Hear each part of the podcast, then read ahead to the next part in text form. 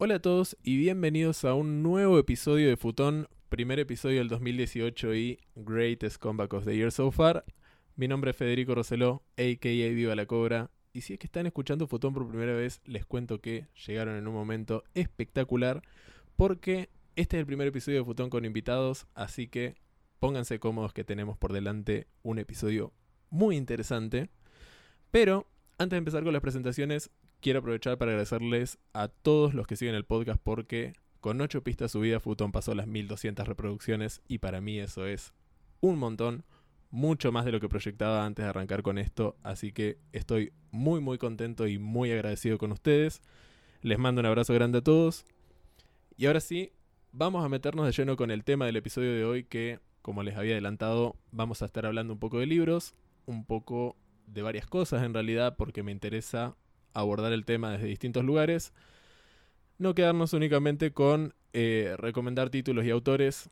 Así que, para arrancar, le doy la bienvenida y les presento a ustedes a la primera invitada de Futón, mi mejor amiga y co-host de The Eleventh Hour, la señorita Rosy Ortiz. ¿Cómo estás, Ro? Bien, acá. No nos dio todavía el presupuesto para los aplausos y el... Sí, tampoco para un editor de los audios, No, así que en algún momento. en algún momento será. Eh, como decía recién, hoy vamos a estar hablando de libros, así que me pareció más que apropiado invitarte a charlar un poco. Les cuento que con Ro eh, y un par de amigos más tenemos un club de lectura hace cinco años, así que hemos leído bastante en estos últimos años y además bastante variado. Eh, así que nada, si te parece, lo que me gustaría hacer es que vayamos leyendo los aportes de Curious Cat, si los tenés ahí. Sí, eh, sí. por ahí te voy a pedir que leas algo vos. Y bueno, vamos comentándolos. ¿Querés arrancar leyendo?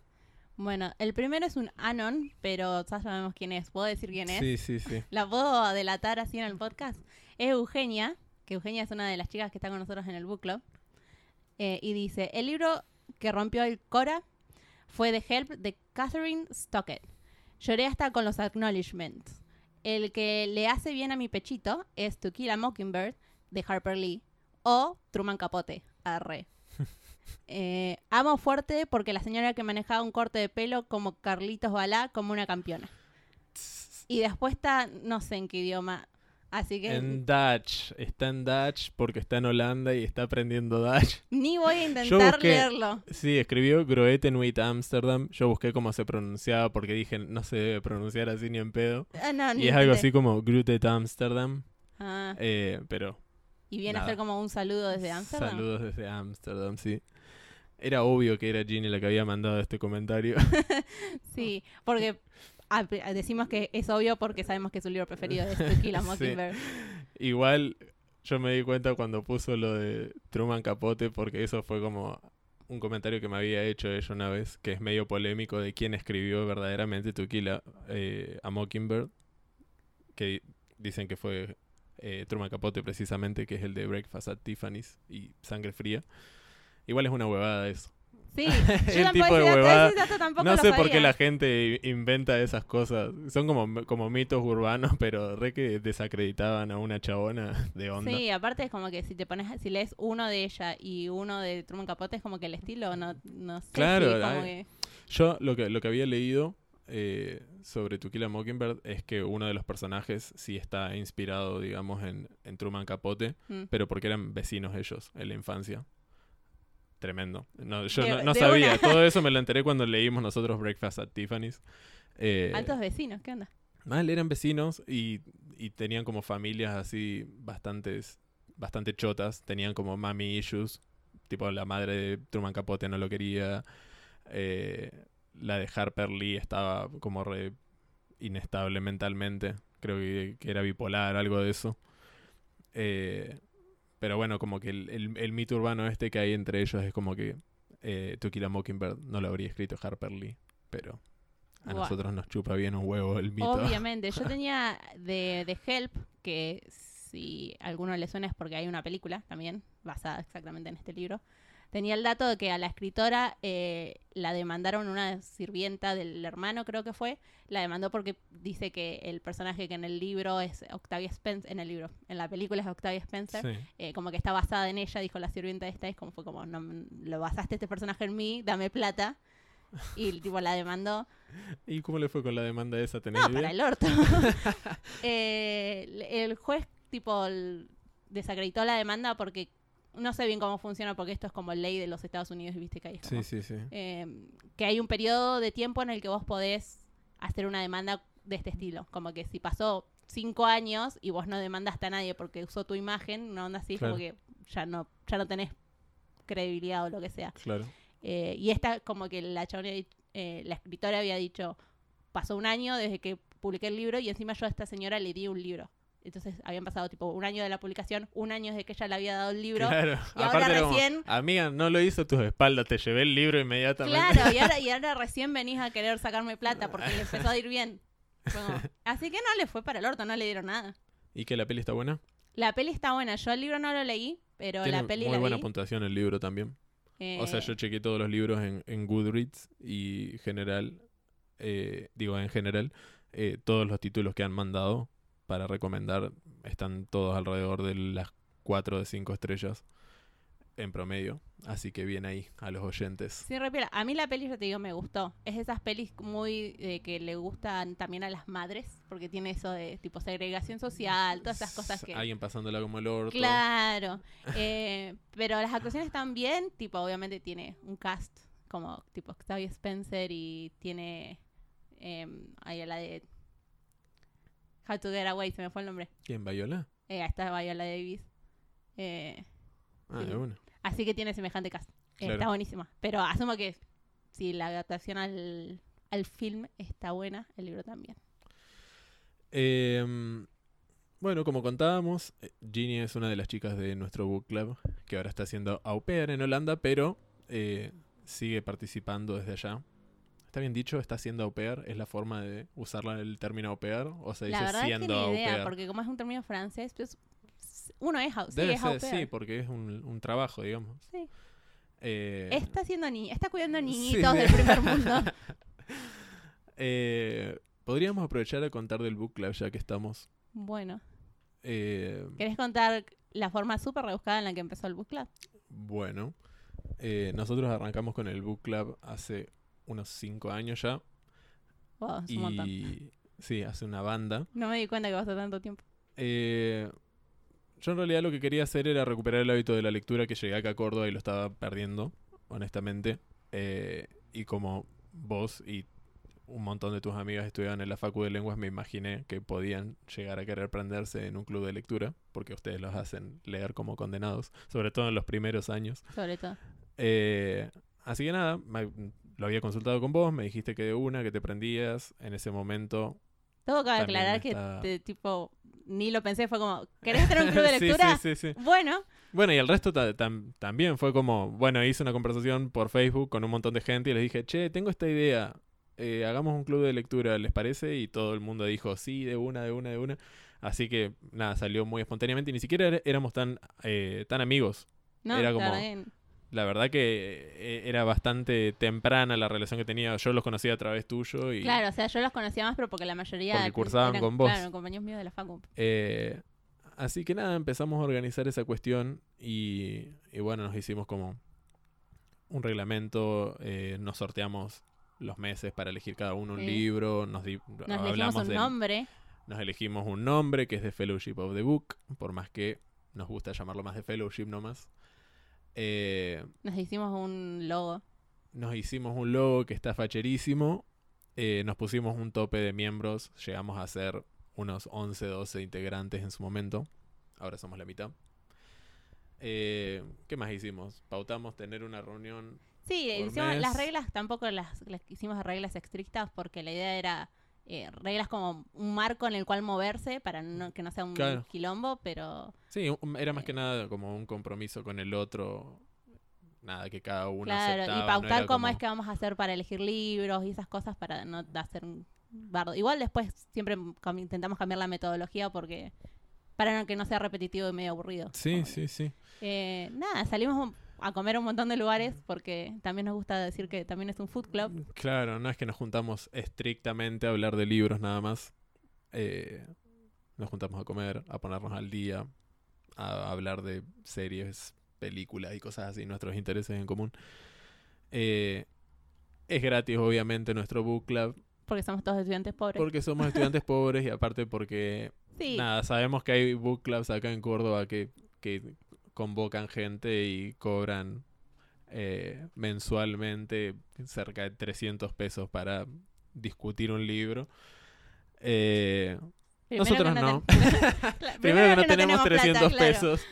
eh, pero tenemos un book club y es súper flexible y es... Es amigable al bolsillo, amigable place. al introvertido, amigable a todo. Claro, es lo más friendly que hay.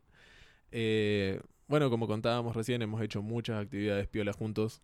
Hemos viajado a otros lugares a tener las reuniones en otro lado porque, nada, nos Sí, pintó viajar juntos que y es, organizarnos. es un book club porque todos los meses nos juntamos a hablar de libros, pero también es un grupo de amigos donde si pinta hacer alguna actividad cultural Claro. o una actividad, qué sé yo, que sea medio de bonding, Sí. también está bueno hacerlo. Sí, sí, sí, tal cual. Eh, hemos estado en Jesús María, eh, Agua de Oro, Altagracia, La Cumbrecita. Hemos hecho noche de mirar pelis de Disney y emborracharnos. Eh, vamos leyendo un montón de libros, un montón de libros en estos cinco años. Yo me doy cuenta lo mucho que lee el book club a fin de año cuando generalmente alguien hace un recuento de cuántos libros leímos Sí, o sube una foto de la cantidad de libros y ahí me doy cuenta lo mucho que leemos en realidad. sí, sí, cerca de 30 libros hemos leído ya. Eh, está bueno, es una actividad muy piola formar parte del book club, por lo menos desde nuestra experiencia, no sé cómo lo viven los que pagan 270 pesos para estar en un book club. Honestamente, no sé, espero que la estén pasando bien por ese precio. sí, sí, tal cual. Eh, que coman asados todas las reuniones, no sé. Eh, asado vegano, ¿no es cierto? Bueno, Eh, nada, nosotros lo único que nos exigimos es eh, esta responsabilidad eh, para con el otro, pero no somos gorra en lo que leemos. De hecho, hemos leído varios géneros, hemos leído desde novelas, desde ciencia ficción, desde terror hasta cuentos eh, policiales. Hemos pasado por varias. sí, Varias cosas y varios formatos también. seguimos como una tendencia de algo, decimos, no, che, Sí. el próximo le elijamos Sí, algo que sea diferente. Eh, y Eh. tipo, tampoco le hacemos asco a las cosas de que sean no ficción o lo que sea como para jóvenes adultos. Claro. Como que Sí, sí, hemos leído de todo en serio. Eh, y andamos con ganas de incorporar lectores nuevos.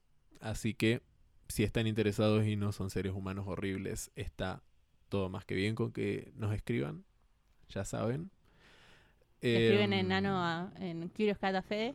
Sí, o por DMs. Igual, si me estás escribiendo para estar en el, en el book club, bien podés ir con tu usuario, con tu nombre o lo que sea. Em, vamos a seguir leyendo los comentarios de Curious Cat. Dale, lee el que sigue. El segundo dice: Hola Cobrita, unos que me gustaron mucho son Crónicas del Ángel, eh, Crónicas del Ángel Gris de Alejandro Dolina. Yo no leí nada de Dolina.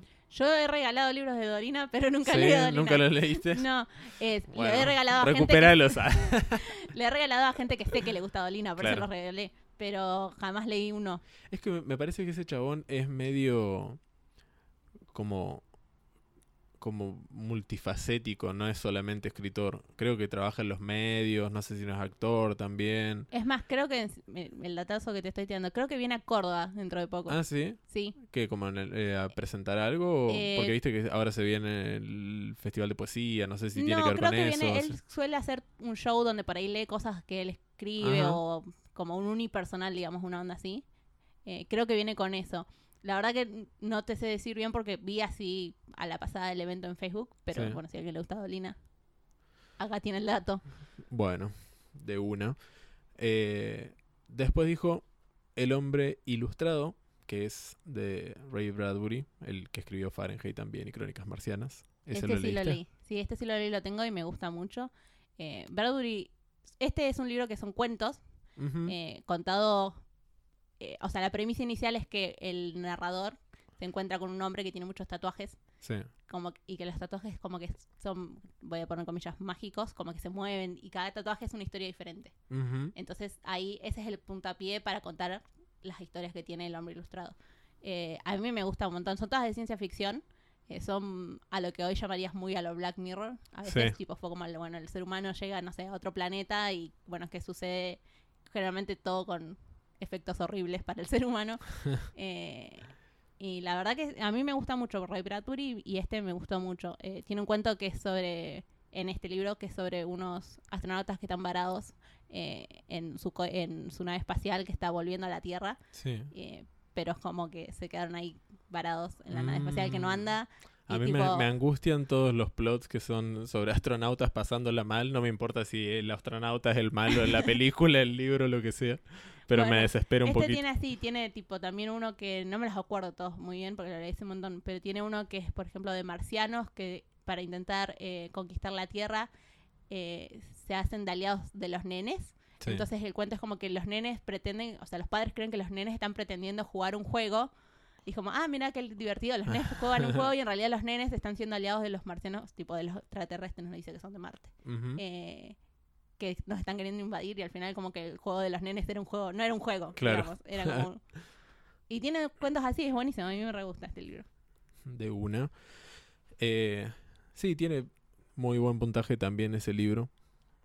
Eh, después está El retrato de Dorian Gray, de Oscar Wilde. Ese lo leíste vos. Ese es uno de mis libros preferidos, sí. Yo no lo leí. Creo que leí muy pocos libros de todos los que nombran acá en general. Pero lo que está buenísimo es que hay que ir tomando nota. Porque Obvio, están este todos buenos, como te digo. fuerte.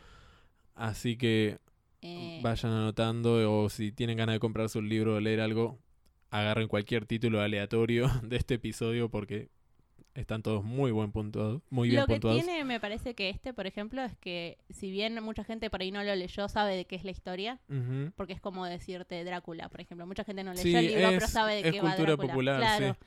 Eh, y el Sí, retrato de. Dorian Gray es eso, es como que si bien por ahí no lo leíste, tiene mucho, es cultura popular, mucha gente sabe de qué va y tiene muchas referencias por ahí en pelis que viste o en cosas que viste donde hacen alusión tipo a la persona que bueno, no envejece nunca. Claro. y O por lo menos ha, ha escuchado nombrar el retrato de Dorian Gray porque Sí.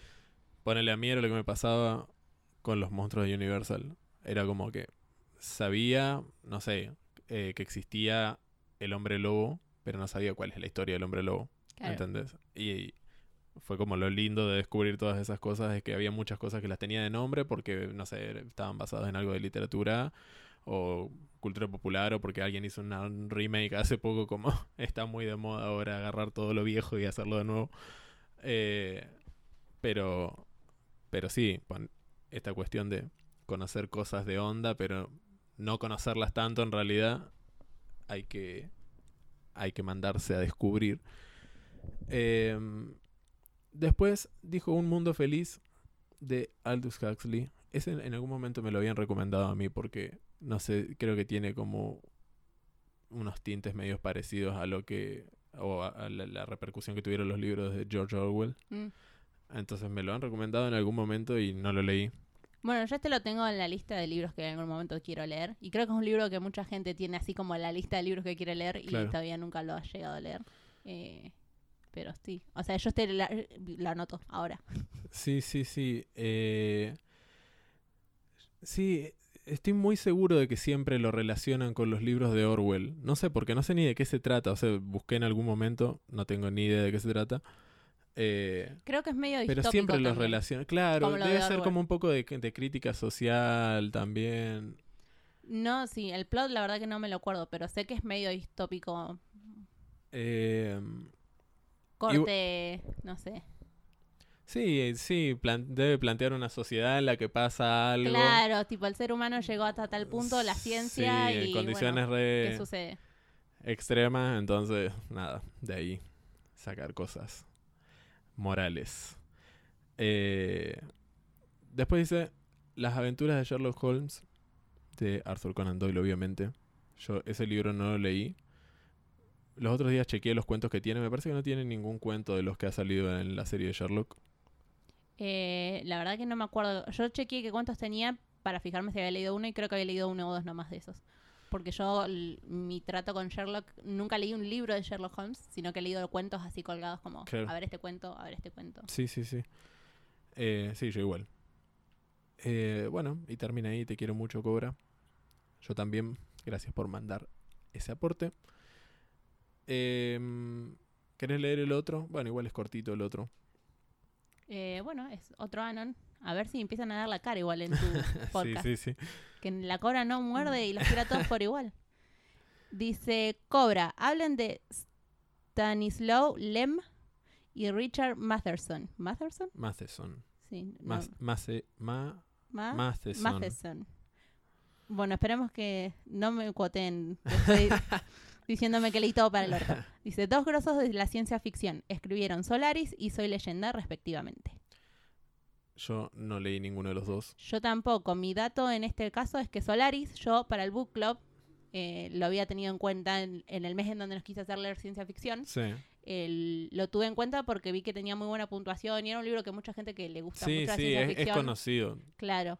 Pero era eh, una de las pautas que tenemos en el book club, por ahí es el, el largo, largo. del libro. Y este era como que Claro. muy largo para poder Sí, leerlo en un mes. Eh, y ese eh, fue el mes que los hice leer eh, el de K. Philip Dick. Bueno, Eh, el leímos ciencia ficción Androids igual. Dream with Electric. Eh, sí, nos hice la ciencia ficción igual, pero no era este. Así que nunca lo leí. Hay una peli también.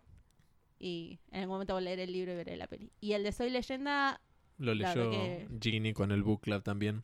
Ese verano que nos sorteamos para, para hacerle leer a otro un libro que te guste a vos.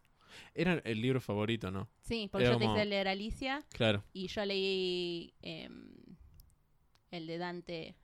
Aristóteles y Dante descubren Sí. los misterios del universo, una onda así era. Bueno, cuestión que ese verano que nos hicimos leer libros entre nosotros, eh, a una de las chicas le había tocado leer Soy Leyenda. Que es precisamente Ginny, la, que nombramos primer- antes. Claro. que está en Holanda. Em, y el cuarto non de Curious Cat, va, no sé si querías agregar algo más de eso. La verdad que no, no puedo No, hablar de ninguno que- de los dos autores porque no leía ninguno de los dos autores. Yo Eh, tampoco, de pero... una, si son dos grosos de la ciencia ficción, me encantaría leerlos en algún momento, pero no, no tengo nada para decir. Nada de nada de nada. Em, el cuarto non de Curious Cat dice: Hola Cobri, amo todo lo que tenga que ver con libros, así que dije: Este es mi momento. Algunos contemporáneos que amo son A Little Life de eh, Hanya Yanihara, La sombra del viento de Carlos Ruiz Zafón, Call Me By Your Name de Andrea Siman, todos los de Chimamanda Ngozi Adichie, gran escritora feminista. Esta, yo no leí ninguno de los que acabo de nombrar, ¿no? Pero esta, Chimamanda Ngozi Adichie, eh, no sé si viste, tiene un episodio de TED. Sí, Bueno, yo la conozco porque ella había hablado ahí sobre eh, We Should All Be Feminist, que es otro de los libros que tiene, pero no lo leí, no leí nada de ella. No, yo las cosas que ha escrito no las leí. eh, soy mucho de por ahí de mirar, tipo, eh, las entrevistas que le hacen. Es muy o cosas conocida así, la chabona. Pero después dice Kafka en la orilla de Haruki Murakami. ¿Vos lo tenés a eso, no? yo ese lo tengo y ese lo leí. Eh, a mí me gustó. A mí me gusta Murakami. Me gusta el, el como realismo mágico que maneja en sus cuentos.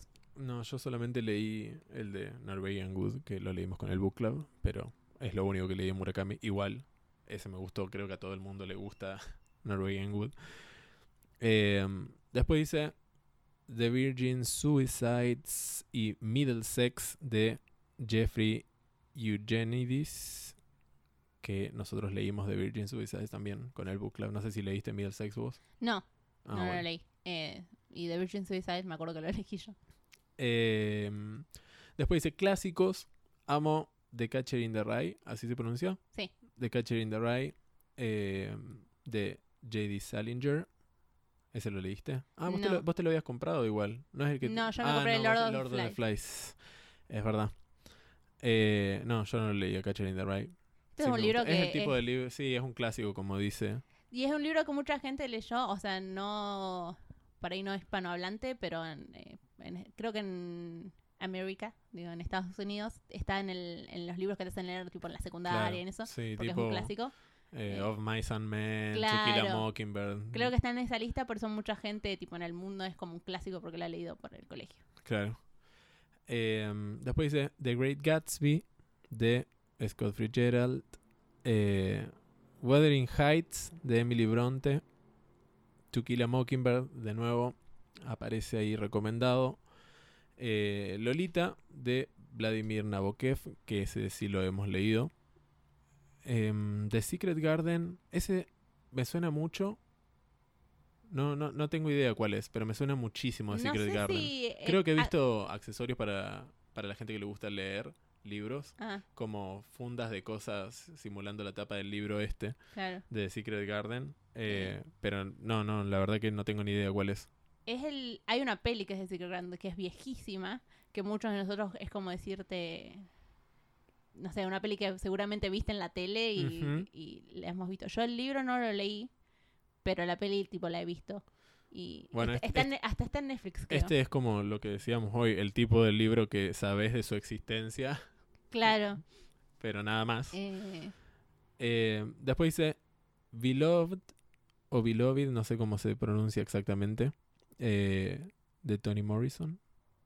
Romeo y Julieta de Shakespeare. Siddhartha, ese libro me lo quise comprar hace muy poco.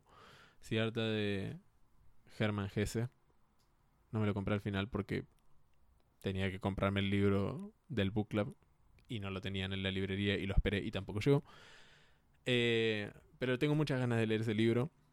Después no sé de qué es. eh, está Animal Farm y 1984 de George Orwell, que también ya los nombramos. Y a mí me encantan esos dos libros. ¿Vos los leíste? Yo leí Animal Farm. Esos dos libros me gustan mucho. Igual siempre, siempre te bardean porque te gusta Orwell, como si fuera re snob que te guste Orwell. Es como... Me parece medio petero a mí. A mí por lo menos me gusta de, de adolescente. A mí me lo hicieron leer. Pero... Sí, hay- yo Animal Farm lo leí porque lo leímos en el colegio. Claro, pero viste que generalmente cuando...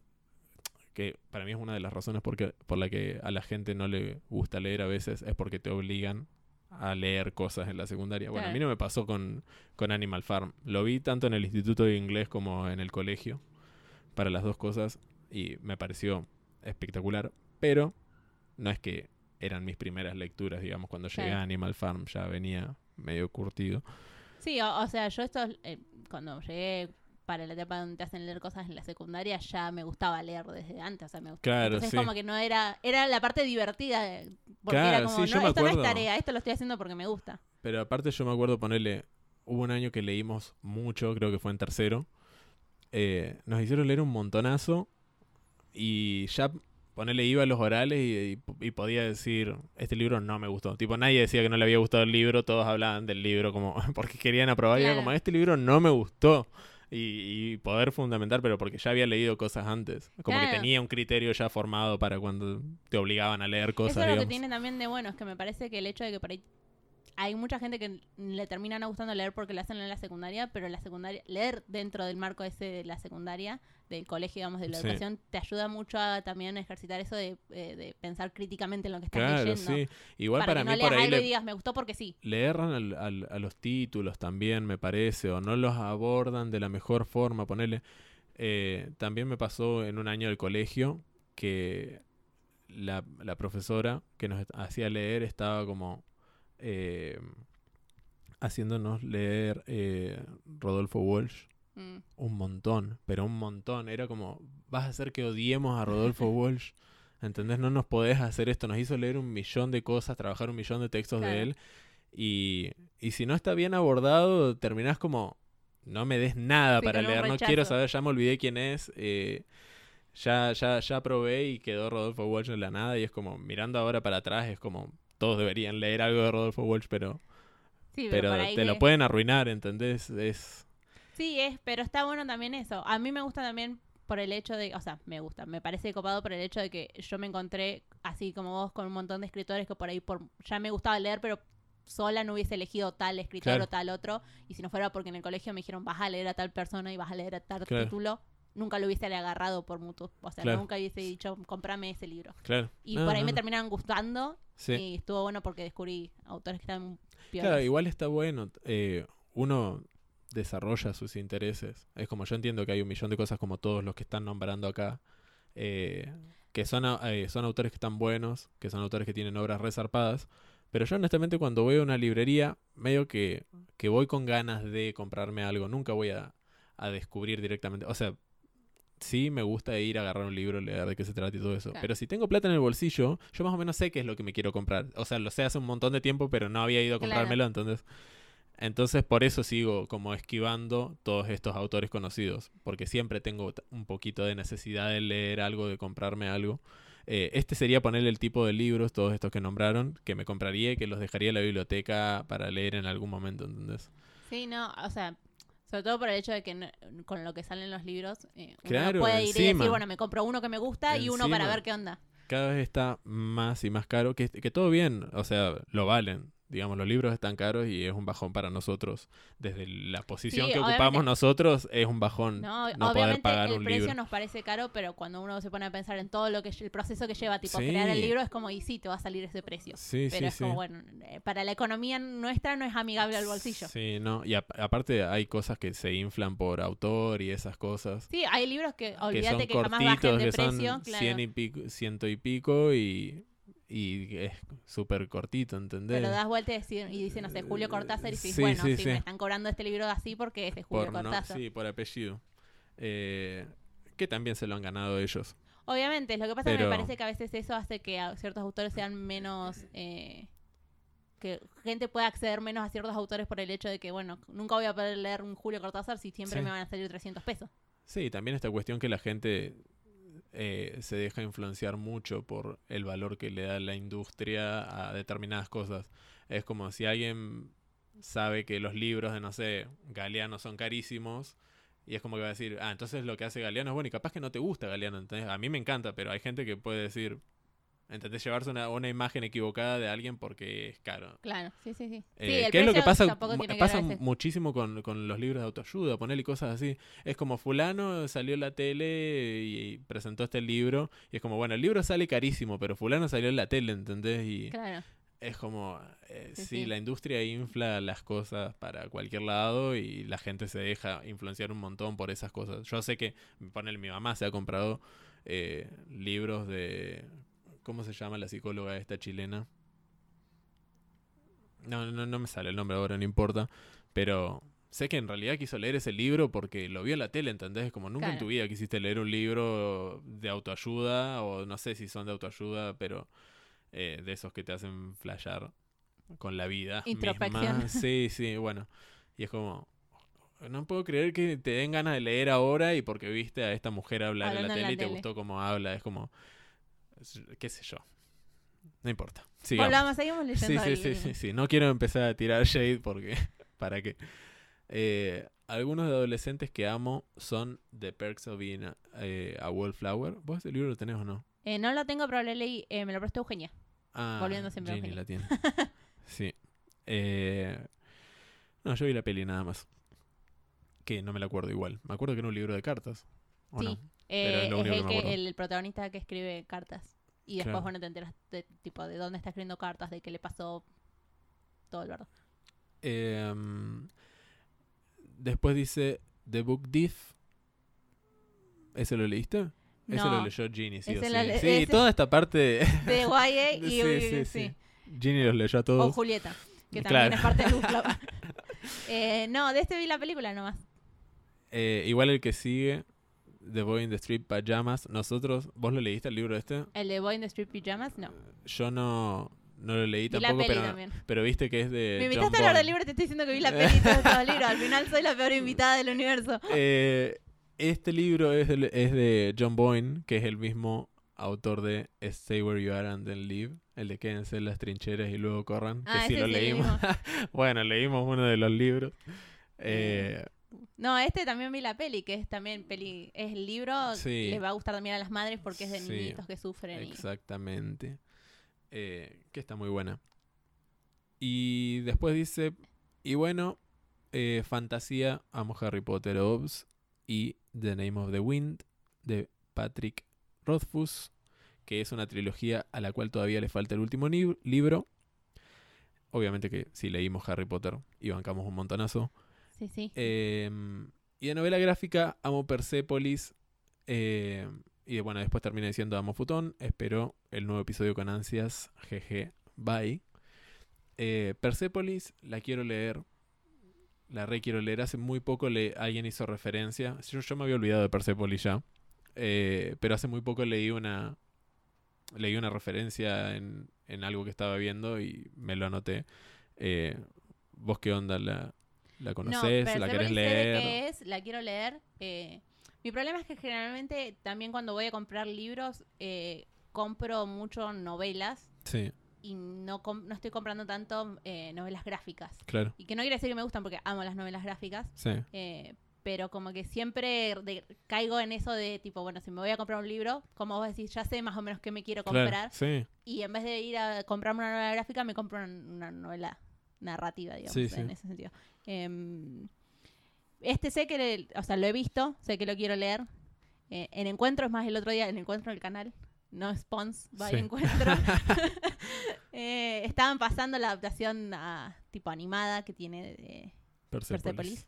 Eh, pero no la esta como es un libro, una novela gráfica, no la quiero ver a la adaptación animada. Claro. Porque me gustaría primero ver eh, el dibujo Aparte, que tiene. las novelas gráficas transmiten un montón de cosas. Las o gráficas sea, son algo maravilloso. Sí, sí, sí, sí, te vuelan la cabeza mal. Eh, son esa cosa mágica entre una novela y entre un cómic. Sí, sí, sí. La verdad que. No, la, No, aparte hay cosas muy, muy buenas en novelas gráficas. lo muy último buenas. que leí de novela gráfica fue Mouse. Que no me acuerdo que fue uno de ustedes me regaló. Yo. Vos me lo regalaste, bueno. Sí, con eh, los... Ah, con los chicos te lo regalamos. Claro, que me regalaron el tomo 1 y el tomo 2 juntos. Eh, Sí, yo la quiero leer esa. creo, bueno, en algún momento. En realidad te la regalé porque la quería leer, así que. Ey, hay gente que hace eso, que sí, le gana es como, libros que después bueno, quiere que le presten. después préstamelo. Igual de una. Así que, pero. O sea, a mí me encanta regalar cosas que me gustan a mí. Me parece ¿no? lo Sí. más honesto para hacer con otra persona. Es como, esto me gusta mucho y me parece re piola que lo tengas vos. Claro, pero por ejemplo la sección, eso es algo que hago mucho, es ir a la sección de novelas gráficas en las librerías. Si bien por ahí no soy, soy como dos, tipo levanto para ahí si algo me, me llama la atención, tipo levanto y veo de qué se trata. Sí. En una sección donde me gusta sentarme un rato largo y tipo sacar así random y empezar a ver son las novelas gráficas. No solo por el... eh, Es que eso- se observan otras cosas. Claro, no solamente por el hecho de que en, ese, en esa sección aprecias tipo la historia, sino porque me gusta mucho ver los distintos... eh, El arte. Claro, las ilustraciones. Sí. Tipo, ¿qué, qué, qué le da la ilustración también a la historia? Porque por ahí a veces en eso Sí, aparte, te gusta la historia, pero la ilustración te choca y no Le te da gusta. la personalidad la historia también. Hay muchas cosas que por ahí las saco y leo atrás de qué son y digo, está piola. Y cuando veo la ilustración, sí, la ilustración como que no me gusta, Sí. le, le agarro un poco de rechazo. Porque Bueno, te entra mucho por los ojos. Yo me acuerdo, ¿viste el diario Río Negro? Sí. Me acuerdo que venía con cómics atrás y habían unos cómics que tenían como un trazo horrible, no sé quién los hacía, pero era como que no te daban ganas ni, ni de leerlos, ni, los, ni, ni de entenderlos, ni nada. Creo que era de- sobre cowboys. Eh, pero tenían así como trazos como súper sucios y encima ya leer eso en un papel de diario, como que era, jugaban un montón de cosas. Y era como, bueno, capaz que arruinaron este cómic para todos. Claro. ¿Era en blanco y negro? Eh, habían en blanco y negro y habían a color. Era que te viste que en la parte de atrás del diario te venía como No, no yo sé, sé, pero este que vos decís que tenía trazos feos, tipo, ¿era justamente blanco y negro o era color? eh, Sí, era blanco y negro. Ah. Sí, encima. Sí, sí, porque... como parecía un boceto. Eh, así que, pero bueno, yo quiero que te recomienden novelas gráficas ya que estamos pidiendo recomendaciones. De una, acá la amiga se acordó, o amigo, de... Eh, de porque es algo que aparte es esto, que no, la mayoría cuando le decís recomendame algo suele recomendar libros mucho. O Claro. sea, mucha gente se olvida también de que por ahí, Sí. le- porque no es porque no le guste, pero por ahí tipo no, O no es lo primero que te viene no a lo la mente. descubrió tampoco. Somos muy Eh, fan de las novelas gráficas y los cómics, así que así también que- está bueno que recomienden. Manden. Em, bueno, esos eran todos los comentarios que teníamos en Curious Cat. Ahora me gustaría que recomendemos eh, cosas que están piolas para alguien que le, para alguien que le gusta leer. Las herramientas que tienen que saber. Un sillón cómodo. Un sillón cómodo. Eh, Vieron que yo hoy estaba eh, diciendo las puntuaciones que tenían los libros. Eh, siempre fue referido a la página de Goodreads. Eh, vos usas mucho Goodreads. Yo, Yo lo, uso único, yo lo único que hago en Goodreads es entrar a ver las puntuaciones, eh, los promedios que tienen los libros. Yo lo uso más, no tanto a- como red social, en el sentido de que le dejo comentarios a gente por ahí, tipo, ah, mira qué bueno este libro que estás Sí. leyendo, qué sé yo, pero lo uso mucho para ver las puntuaciones, para leer las reviews antes de decidir Claro. leer un libro, para ver, tipo, Sí, qué reviews, si alguien que yo estoy siguiendo en Goodreads ya lo leyó, a ver si cuántas puntuación le puso, porque como conoces más o menos los gustos de la gente que seguís, entonces decís, bueno, si a este le gustó y tenemos gusto parecido, me va a gustar, tal vez no. Eh, y también para, para ver qué está leyendo la gente con la que, que Sí. sigo. Entonces por ahí encuentro libros así diciendo, uh, mira, a ver, porque te dice, cuando entras es tu home típico de red social, sí. y si vos estás siguiendo a alguien, te dice, fulanito está leyendo tal cosa, fulanito hizo progreso en tal otro libro, eh, fulanito agregó tal libro a su lista de libros para leer. sí. Entonces por ahí te llaman la atención, como tiene las portadas, o te llama la atención la portada, o decís, ah, este autor lo conozco, o... Entonces como que lo uso también para encontrar libros nuevos. Claro. Sí, sí, Eh. más vale. Bueno, es lo que hago yo con Letterboxd también. Es como que me gusta seguir a todos los que me siguen en Letterboxd porque quiero ver en qué anda la gente. Claro. O sea, por más que no tengamos gustos en común, es como, ¿y esta peli? ¿De dónde salió? ¿De qué se trata? ¿O qué lindo póster? bueno, sí, exactamente. Yo lo uso igual que como uso Letterboxd. Claro, Cuando, o por ahí decís, bueno, a ver, que tengo ganas de leer tal cosa. Y como también puedes buscar por autor, puedes buscar por género, es como también Claro. está bueno para sí, investigar sí. qué hay. Sí, son, son redes sociales que están muy, muy bien hechas y que son súper útiles para la gente que reconsume este tipo de cosas. Obviamente. Eh, creo que había hablado yo de Goodreads ya en el podcast. Lo Eh, único que tiene que a mí no me gusta nunca, eh, o sea, que nunca me gustó fue el hecho de que no te deja puntuar con medias estrellas. O le das Ah, una sí, o le das no, dos, no. le puedes dar una y media Claro. nada. Eh, entonces como que a veces, sobre todo con libros y con pelis, como es muy subjetivo, a veces como que te gustó, pero no te gustó tanto como para ponerle tal Claro, puntaje sí. y tampoco te Pero gustó tampoco como para... darle como- tanta masa con el puntaje. Claro, como- es como que es lo que está medio choto.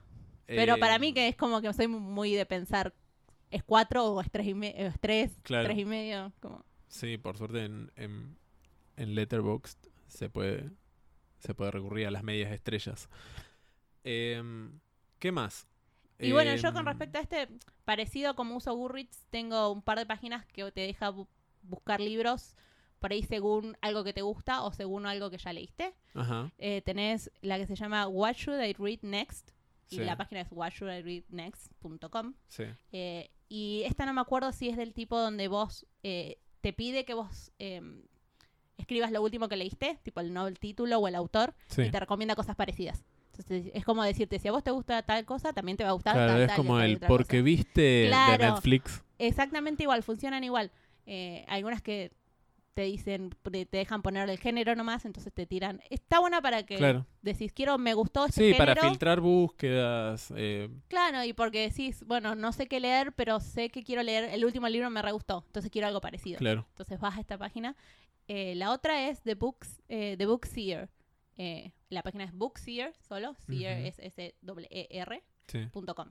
Y también es de este tipo, donde vas a que te digan, tipo, si te gustó tal cosa, podés leer tal otra Claro. cosa. Eh, que la uso también mucho yo para, para mí y para el book club. Entonces digo, si al book club nos gustó tal cosa, mira, a ver qué más hay para... Claro, de ese estilo. Eh, son dos recursos que el y que le gusta leer... eso vos podés como hacer las relaciones o es un programa No, es un que- generador Ah, solo. eh, él- va. ellos te encuentran según lo que la Claro, información que vos pensé tiraste. que era como algo basado en, en los que consumen el servicio, digamos, como que van haciendo las relaciones entre usuarios. La verdad que no sé cómo funciona el algoritmo que utilizan, pero creo que es muy así de que ellos te buscan. Claro, que lo hacen ellos a la relación. Eh, bueno, de una. Eh, otra cosa para mí que es importante que conozca a alguien que lee es Book Depository, pero lo que tiene Book Depository spawn, es pero que... podría spawn. Sí, la verdad que sí. Eh, Book Depository es para comprar libros por internet. Son libros que están en inglés, ¿no es cierto? No Sí. hay libros en español, es todo en Eh, inglés. La verdad que nunca he tratado Sí, de la- encontrar, bueno, pero nosotros lo usamos nosotros- para leer las novelas en inglés. Eh, es una página que entras, buscas, podés eh, consultar los precios de los libros en la moneda correspondiente. Eh, no solamente tiene- en libras, digamos, sino Claro. que tiene el peso argentino para que sepas cuánto sale. Lo que tiene de bueno es que no te cobran el envío. Claro, y no te cobran el envío y te llega a tu casa si todo sale bien. Y, y es mortal. Sí, la- yo he comprado y sé que vos también. Y las, por ejemplo, las veces que he comprado yo, todo siempre me llegó Sí, sí, sí. de 10. Lo que tiene de bueno es que por ahí, si no te llega o tenés un inconveniente, les podés escribir les y decirle, y te contestan y te dicen de una, eh, te- te pasan un seguimiento eh, del libro y si no, te lo vuelven a mandar. Si algo salió mal, es, es bastante, bastante piola en ese aspecto, en Sí. atención al cliente, básicamente. Y mu- muchas veces, no siempre, pero el precio está o igual a como lo comprarías acá si lo vas a comprar en una tienda, Sí. o más bar- hasta sí, más barato. sale más barato también Eh, comprar mucha- ahí. Sale muchas veces más barato por el hecho de que en la página son muy de decir, bueno, 15% y le tiran un 15% también de a un montón de libros. cosas en- 25% de descuento a un montón de libros. Con mucho Eh, descuento a y- veces. Trabajan con tarjeta, así que lo único que necesitas tipo habilita- Sí. tener una tarjeta de crédito habilitada para compras. eh, y bueno, está bueno que porque no te cobran el envío, llega a tu casa. Y a los que nos gusta leer por ahí en inglés, eh, Sí. es un buen recurso porque Y que no queremos pagar un montón de plata para comprarlo, no sé, en alguna librería de acá. Y por el hecho de que es, es un catálogo obviamente amplio a morir, que sí, por ahí aparte vas acá y eso buscas tiene, algo en el catálogo funciona muy bien, el catálogo. internet, sí. En cambio vos entras a una librería de acá, el catálogo, y es como, o no tiene el precio, o Sí, o les- no no, te lo encuentras por un autor, pero sí te lo encuentras por el título del sí, libro. es- son medios desastrosos acá con esa cuestión y Book Depository funciona muy bien. Y tiene eso de que tenés en cuanto a catálogo, pero en el sentido de que el libro que vos quieras probablemente lo tiene. No es que tenés que depender Sí. si justo esa librería que compras acá en físico. Ah, y aparte que, no, tarda mucho en llegarte. No, Es como tarde, calculo que un mes te puede llegar a tardar, pero a mí me en llegado 15 en 15 días, sí, en 20 15 días, sí, sí. sí. Eh, Eso está muy bueno. muy. Depository, Futón, acá. Sí, a, a ver si. El Book Club también. sí. Que manden libros eh, para hacer reviews. Em, después, otra cosa que hay que hablar son los formatos electrónicos de leer libros, porque también pasa esta cuestión de eh, de la plata, básicamente.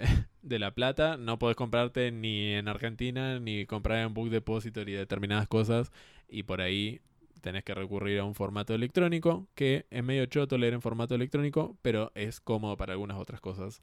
Por ejemplo, leer en tu cama con la cabeza contra la almohada. No tener que andar llevando 40 libros cada vez de vacaciones Sí, y decís, quiero pesa leer todo menos. esto y no tener que andar con Sí, es, la valija llena de cosas. se vuelve útil para algunas situaciones. O si lo Eh, querés llevar, no sé, O leer en la oscuridad, ponele. Y Claro. sin ponele, a mí me pasa que no tengo lámpara para leer. Entonces cuando leo la tablet, es como prender la tablet, apagar la tablet. No, pararme, prender la luz, volver a acostarme, leer, pararme, apagar la luz.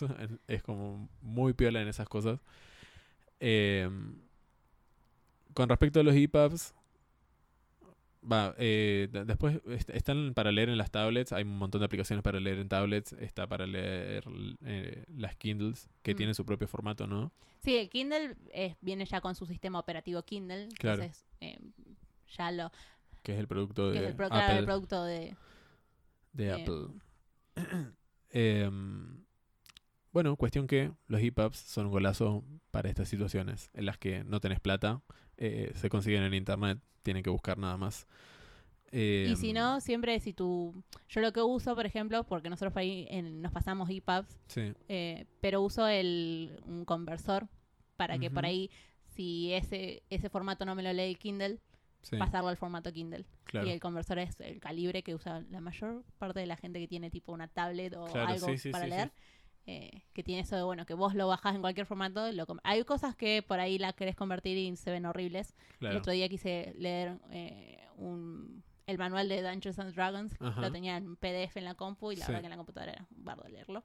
Y lo quería tener en el Kindle porque dije, bueno, última, ma- no sé, me lo llevo a cualquier lado. Y quedó horrible con Eh, el cambio y de formato. cuando lo cambié el PDF para cambiarlo a otra cosa, pero en el Kindle quedó horrible. Claro. Tenés eso que a veces como es tecnología Sí, te puede jugar en contra, pero Sorteo. Pero generalmente pasa con los PDFs, que son el formato más complicado de leer en algo que no sea una tablet. Claro. Em, bueno, Pero eso bajarlo ilegal. esta te puede interesar a vos. Es una página que se llama BookGN. Que es una página para bajarte eh, novelas gráficas. Qué piola. Está todo en inglés. Es muy linda. Es muy linda, es muy fácil. Y todo el tiempo hacen como posteos tipo, subimos este shitload de novelas gráficas.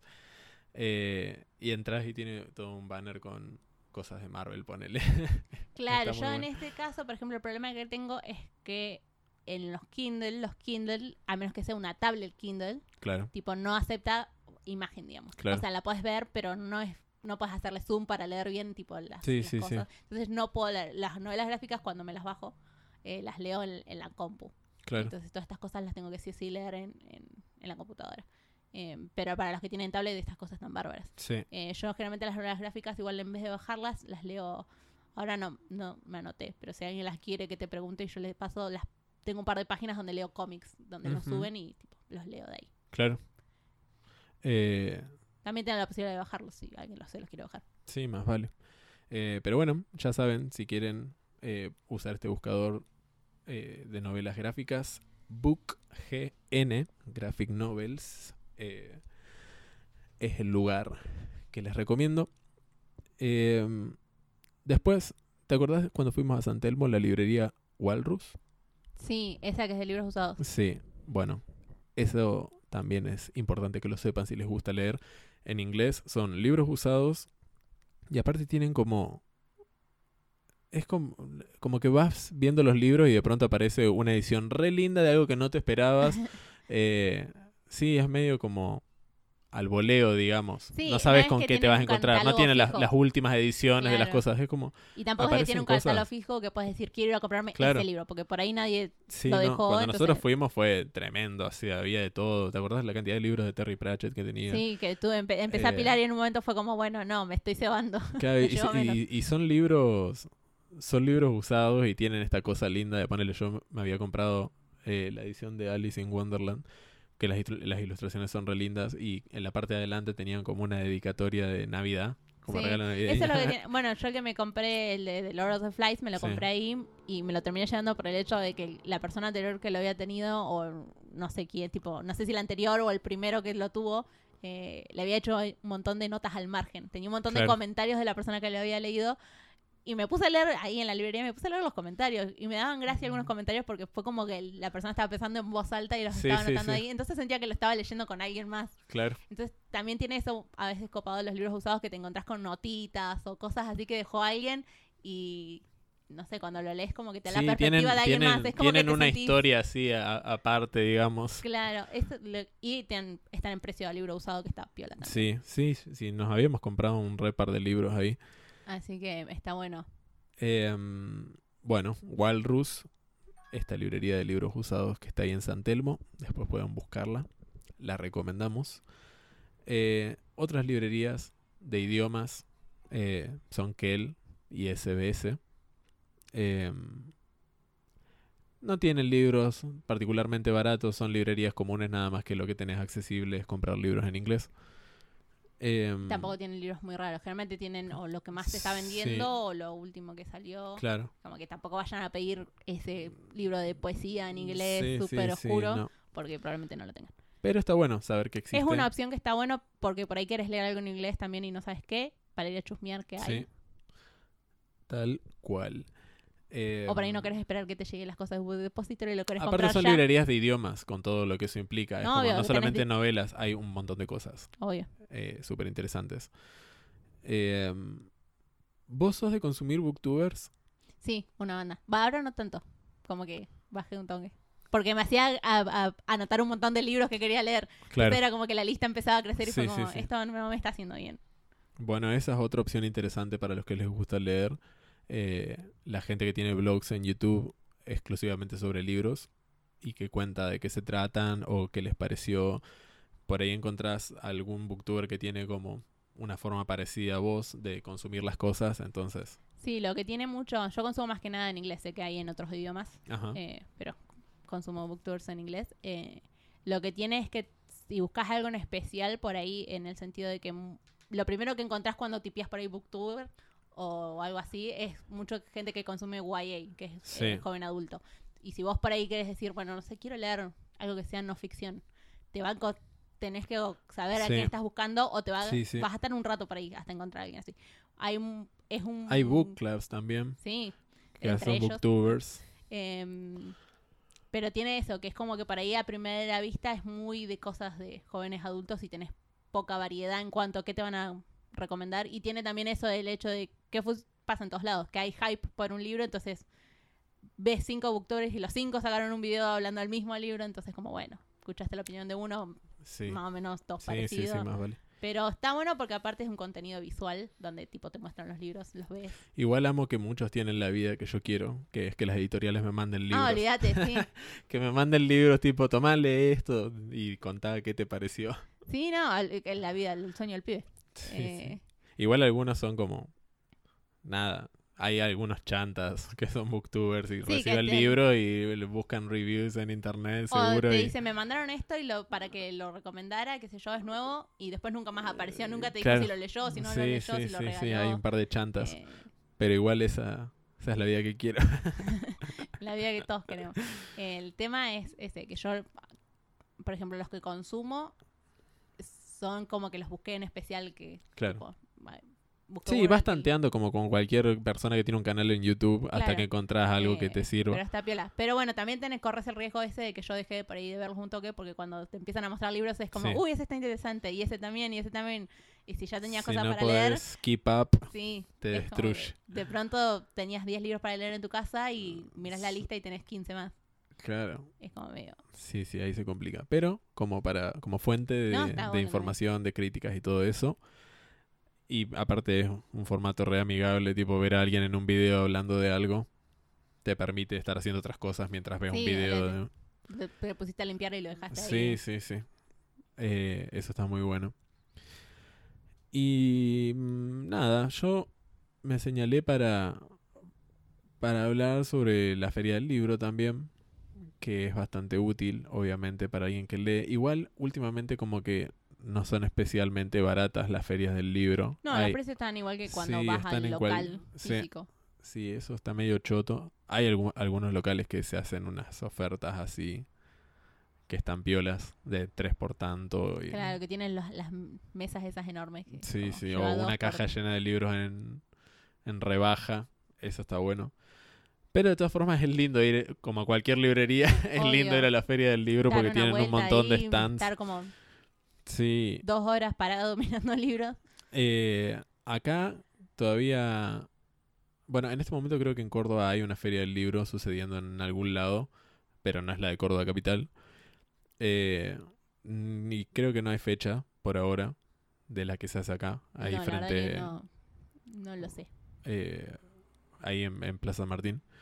Eh, sí se viene la, la Feria del Libro de Buenos Aires, que es ahora a mediados de abril. El 26 de abril arranca hasta el 14 de mayo. Que se podría copar y tirarle unas entradas al book club. Sí, estaría muy bueno ir en algún momento. Eh, es ahí en la rural, si al- al- lo está escuchando alguien de Buenos Aires y le pinta. Eh, y bueno, no sé si querés agregar algo más.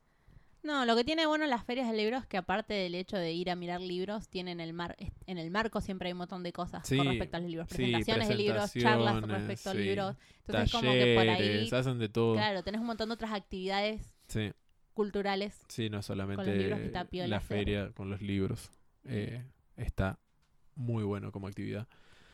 Si te gustan los libros, ¿no es cierto? obviamente. Y después, bueno, nombramos a Walrus, pero, y porque no conocemos ninguna otra acá, pero comprar libros usados también siempre es una opción Sí, amigable al sí, bolsillo sí. que está piola. Sí, olvídate. eh, porque es muy lindo tener libros nuevos y qué sé yo, pero a veces también está bueno comprar usados por el hecho de, este, de que encontrás notitas o cosas así y porque está bueno para el bolsillo.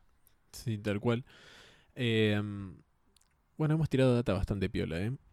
Eh, ¿Tenés algún libro que quieras recomendar en este momento? Todos. Ah, los de Harry Potter, porque siempre los recomiendo. de una. Eh, no, o sea, el, libro que cuando lo leí empecé a molestar a todo el mundo para que lo leyera fue The Martian, Ajá.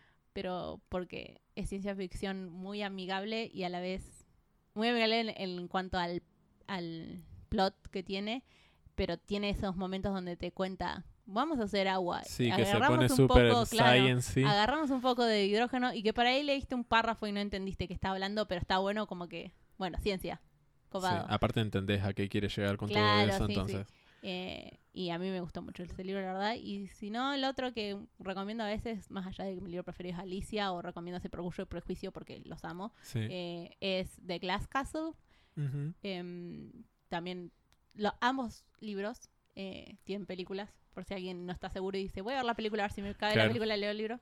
Eh, que es sobre la vida de un de una chabona que te cuenta su infancia y cómo la veía desde o sea, cómo la pasaba cuando era chiquito y te hace pensar que estaba todo re lindo y en realidad eran todos re indigentes en la casa y el padre les, les tipo los explotaba un toque y el padre era borracho y horrible. Claro, y la nena como a veces romantizaba un montón de cosas por ser chiquita. Porque era una niña eh, y, como tenía otra creció, perspectiva claro, la cuenta desde grande diciendo mi vida es una, fue un asco, la verdad que claro, no quiero saber nada con esta gente que me crió. Y, a des- y después va cuando era chica y como veía como, ah, sí, andemos descalzo por el medio del desierto y durmiendo en el auto porque no tenemos Claro. casa. Eh, que ya la pasaba bien, pero vos que la claro, estás lo leyendo... como estás- una aventura claro, y, y vos que lo estás leyendo estás como, mm, no, Mm, no está claro. tan bueno, amiga. Eh, es un libro que me gustó mucho. Pero no sé. Eh, yo quiero recomendar Mi Erland the Dying Girl, que es, obviamente, es el libro sobre el que está basado la película. A mí me pareció buenísimo. Es YA. No puedo creer que Eugenia no lo haya leído. Eh, me pareció buenísimo. Está escrito como si fuera un guion de una película y es el libro con el que más me reí en mi vida. Es muy, muy gracioso. Eh, pero bueno, tiene contenido teen, que si no les gusta, no sé. No, igual yo creo que cualquier persona que lo lea, por más que tenga contenido teen, es, muy, es gracioso, es Claro. entretenido.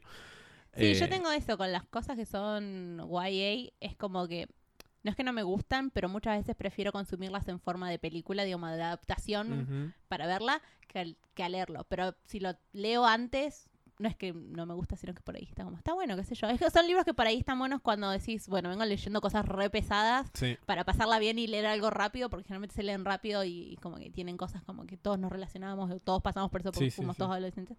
Eh, como que no soy muy de buscar cosas así, pero cuando me recomiendan algo por ahí es como que de una, ok, lo leo. Em, bueno, también podemos recomendar eh, algunos títulos que hemos leído con el Book Club. Eh, por supuesto, tenemos un Book Club, como no vamos a recomendar ningún título que hayamos leído ahí.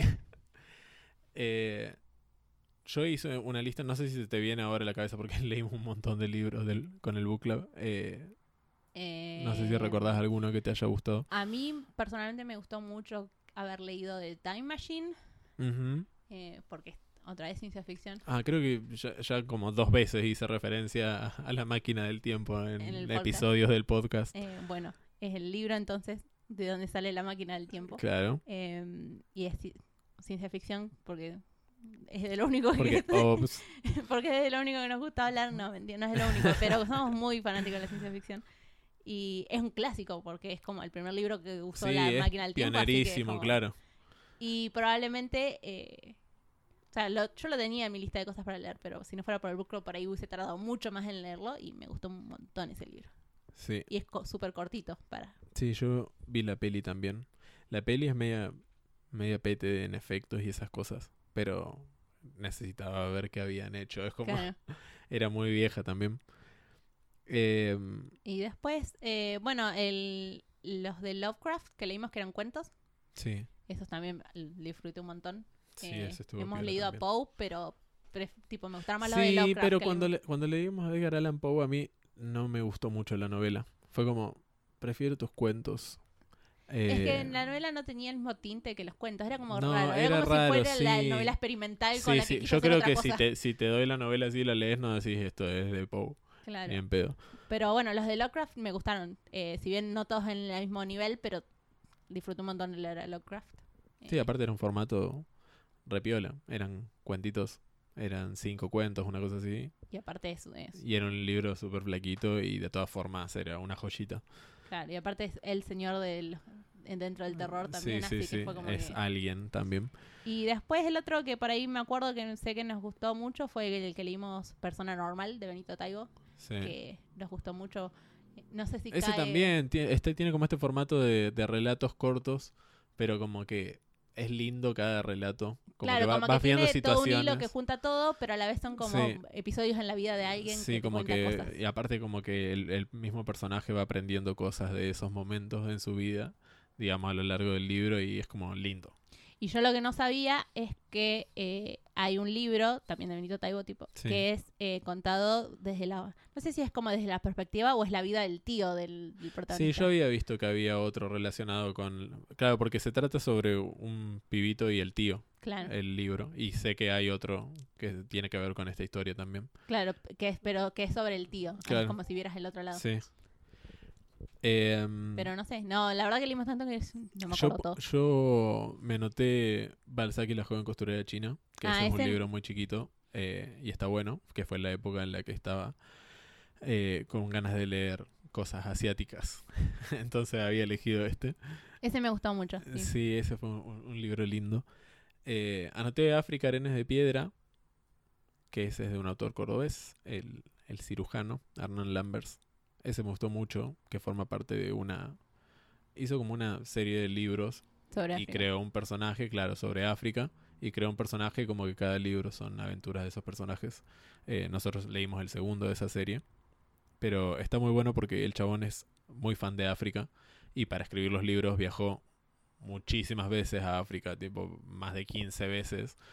Eh, y es fan posta. El chabón es- escaló como los montes más grandes de África. eh, eh, como que ha conocido muchas tribus también. Claro, no es, Es otro como- escritor blanco que dijo Sí, voy a escribir no, sobre no, África no. desde la comodidad de mi Claro. habitación y leyendo la página de Wikipedia. No, no, no, se, se, se puso bastante con eso. Y mm, este chabón es el que lo, lo comparan, va, dicen que es como el Wilbur Smith argentino. Que lo único que sé de Wilbur Smith es que las ilustraciones de sus libros siempre son muy poco inviting. es como, son muy feas las ilustraciones de Wilbur Smith. No, no- no sé ni de qué escribe. Claro. Eh, pero sí, son medias deprimentes. las Bueno, tapas. eso es, eh, acá rompiendo mitos en Futón, es algo que mucha gente, viste, que te dice que no te preste- no le prestes el dicho de no le veas la portada del libro. Sí, bla, bla, sí, bla. sí, eso sí, es una sí. gran mentira. El libro te entra tanto por lo que tiene dentro que como por Sí, la sí portada. o sí. Yo hay un montón de libros que los levanto solamente porque me gustan la Es como, portada. ya sé que no tengo que hacerlo, pero lo hago. Pero es es como, como- que es por forma parte del libro. No puedes sí. decir no le veo la portada. Porque cada vez que lo voy a agarrar para leerlo, lo primero que voy a hacer es ver Alguien la portada. pensó esta portada, ¿entendés? Claro, tipo hay alguien que lo ilustró y la ilustración Sí, de la y lo portada hizo está para que te relacionada con el libro. Es como que... eh, y hay muchas veces que por ahí, eso cuando vas a la librería y decís no sé qué comprar, levantás porque te, algo Claro, te llamó la atención. O sí. el nombre o el, Por, o hay- el por font. alguna razón no vamos y levantamos el libro de Wilbur Smith, ¿entendés? Claro, sí, sí. Es como que... Afecta muchísimo la portada de los libros, aunque quieran hacernos creer que no. Eh, ¿Sabes cuál anoté también? Eh, 84 Charing Cross Road de Helen Hanf. Que ese libro tiene que ver con lo que hablábamos hoy de cuando vamos a Walrus y agarramos libros que tienen historias. Sí. es como que ese libro fue eh, rey de los libros, eh, pero por esta cuestión de qué libro ocupan los... los li- qué? Vamos de nuevo. ¿Qué lugar ocupan los libros en nuestras vidas? Claro. Eh, la historia era re linda, ¿te acordás que eran como cartas que se Sí, que mandaban, se entre... una, una- la, la chica era la que trabajaba en la libre- una librería. No, ella, ¿Cómo ella era? era la escritora Ah, y le verdad. pedía, le pedía libros a una librería en Londres y entonces arrancó a mandarse cartas y le pedía, no sé, cosas re, re difíciles de encontrar, a veces, Claro. qué sé yo, cuestión que se mandaban cartas mutuamente y empiezan a forzar eh, como esa relación entre Claro, ellos. porque como que las primeras cartas empiezan como muy formales, como querida librería. Claro. Necesito tal cosa, Como que, atentamente que tal. se hacen Y a lo muy último amigos. era como, ¿cómo estás? Son re Necesito íntimos, pero- tal cosa.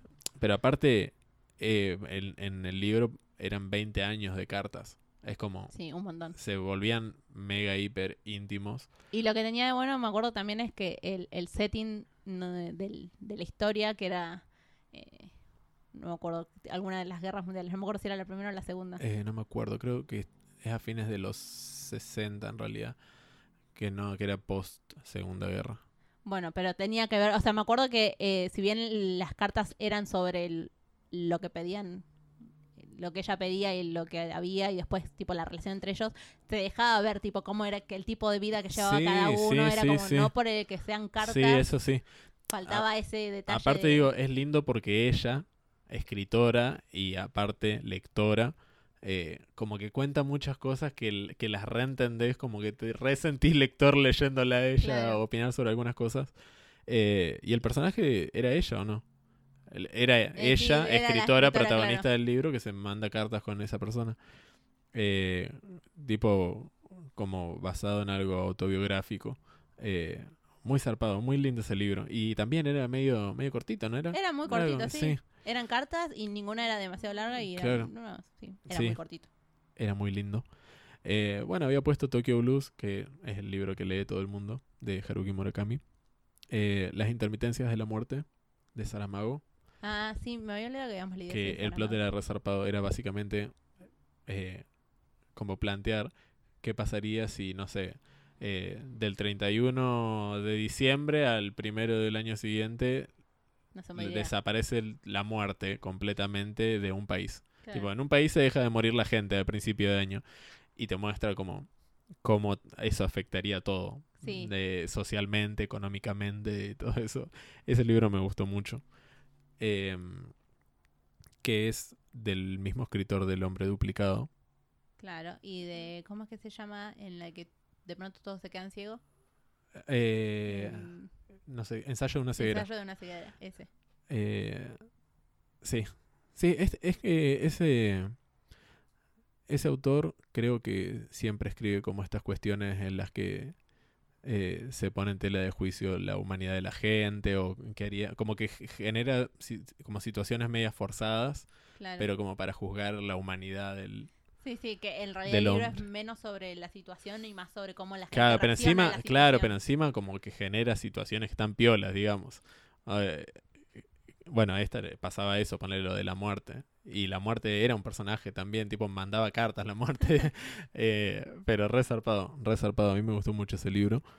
Eh, y bueno, y último había puesto La máquina del tiempo, que ya lo hablamos, que es alto libro de ciencia ficción. Em, y bueno, eh, nada, aprovechamos para contarles que en breve vamos a estar arrancando con The Eleventh Hour, que es el podcast que tenemos juntos con Ro.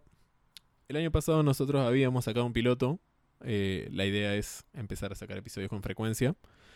Así que si les pinta escucharnos hablar de nerdeadas en su mayoría, Si imagino. no se cansaron de escucharnos Claro, ahora, si, no se, si no se cansaron hasta ahora, eh, pueden seguir. eh, escucharnos juntos, a vos que te claro. escuchando, ¿no? Lo decía Claro, por si, nos, si nos quieren seguir escuchando juntos, ya saben cómo nos pueden encontrar. Recuerden que tanto los episodios de Futón como los de The Eleventh Hour pueden encontrarlos en la sección podcasts de narcótica.com.ar junto con un montón de artículos espectaculares sobre música, series, cine, libros, etcétera. Así que no dejen de chequearla que está buenísima. Ro, a vos muchísimas gracias por participar No, me siento así como muy bien por ser la primera invitada de Futón. de una. Eh, y nada, Aparte- la pasé bomba porque como siempre, tipo, ya tenemos un podcast Sí, entre nosotros sí. y ya sabemos que me gusta No, conversar aparte con vos. tenemos que- este tipo de conversaciones diariamente, así que de una. Así que la pasé muy eh, bien hablando de libros. Bueno, me es algo que me alegro, gusta. Muchas gracias. me alegro mucho. Me dieron bocha de ganas de empezar con The Eleventh Hour, así que tenemos que ponernos con eso. Y ahora te despido porque todavía falta un montón de episodio. Eh, espero que te hayas anotado varios títulos de los que recomendaron. Sí, me- ya me, me estoy yendo a leer. eh, Te dejo acá. eh, muy lindo todo, gracias. eh, me voy a leer. Bien ahí, espero que los que están escuchando también se hayan anotado un montón de libros. Y bueno, cuando necesite backup, te traeré de nuevo. Yo, como siempre, acá dispuesta a aparecer en Futón. Super fan. Bueno, de escúchenlo, lo recomiendo. Bueno, nada, muchísimas gracias. gracias, posta. Eh, voy a seguir con esto. Adiós. Bueno, vamos a continuar hablando de libros, pero cambiando un poco el enfoque. Y es así que para este segmento es un placer para mí presentarles a una escritora emergente, recientemente publicada y pronta a presentarse en la Feria del Libro en Buenos Aires, la señorita Lucía Ledesma. ¿Cómo estás, Lu? Muy bien. Me alegro. Te cuento que recuerdo la primera vez que vine a tu casa, porque les cuento que ahora vine a hacer la entrevista a la casa de Lu. Tenías eh, en el sillón una caja llena de copias de lo que quedó de mí cuando te fuiste. En ese momento estábamos por salir con nuestros amigos y estaba muy lejos de ser una situación ideal para llenarte de preguntas. Pero mira cómo resultaron las cosas que ahora vine exclusivamente a preguntarte cosas sobre el libro. Lo que quisiera preguntarte para arrancar es bastante trillado, pero sí o sí es fundamental. Y es esta cuestión de que si tuvieras que definir eh, lo que quedó de mí cuando te fuiste, ¿qué tipo de libro dirías que es? Es básicamente un libro de poesías, también tiene escritos. Eh, la poesía que tiene escrita es toda en verso, o sea, no es como las típicas poesías que van rimando, tampoco es poesía compleja, es una poesía que yo le decía así justamente para que llegue al lector mucho más rápido, eh, porque por ahí nos pasa de, leer un poema y decir qué lindo, pero por ahí no entendiste bien qué quiere decir tal palabra o tenés que estar buscando en el diccionario. Y ya cuando pasás de buscar al diccionario un poema, como que va perdiendo su esencia. Y es sobre todo de una separación, sobre la pérdida de un hijo, sobre amores y desamores, y sobre esos amores que a veces se dan en la vida, pero por motivos de distancia, trabajo o muchísimas cosas diferentes, no se pueden llegar a dar todo eh, no ficción, digamos, todo real. Son todos reales. Es desde el 2015 más o menos. Eh, empecé a escribir en una hojita y otra, tenía un papelito, por ahí me despertaba la noche y en el celular anotaba un par de cosas y así fue como me fui escribiendo. Cuando tuve que agarrar y decir, bueno, me siento en la computadora a escribir todo, estaba con un folio lleno de papelitos desde servilletas hasta hojas de computadora, el teléfono. Y ahí dije, bueno, a ver, vamos a armar desde cuándo me pasó esto, cuándo sentí esto. Y es, creo que es, cuando lo empezás a leer y lo terminás de leer, te das cuenta cómo, cómo fui sanando esas cosas y cómo fui aprendiendo también, porque muchas veces uno se separa y se enoja y empieza, ¿por qué el otro hizo esto? Claro, empieza la, la repartición de culpas. ¿Y cómo, dirías que están vinculados los poemas en sí por el, por el trasfondo o siguen una historia? Digo, por esta cuestión que dijiste que te vas dando cuenta cómo vas sanando hacia el final, ¿es por, por trasfondo o porque hay una conexión verdadera entre los poemas? Creo que hay una conexión si, más que nada para la gente que me conoce, porque conocen mi historia, conocen mis relaciones o básicamente con quiénes fue que yo estuve teniendo alguna relación y lo que pasé con esa persona.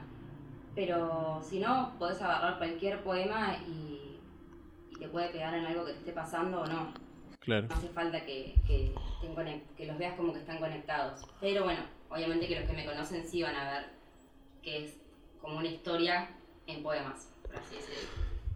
Y vos entonces eh, no los incorporaste, digamos, siguiendo un criterio en particular a los poemas, eh, por esta cuestión de que uno puede agarrar el libro, abrirlo en donde quiera y de todas formas puede leer un poema sin, sin, sin, que dependa del resto de los poemas, digamos. Claro, porque como te decía, lo empecé en el 2015, después de que me separé, yo estaba casada, me separo y empiezo a escribir. Cuando empiezo a escribir, claramente empiezo a escribir todo lo destrozada que estaba por la separación y todo. Después uno a veces conoce gente y levanta un poco el ánimo, se siente un poco mejor. Entonces por ahí capaz que en la mitad encontrás poemas súper lindos en cuanto a lo, que hablan relaciones y súper felices.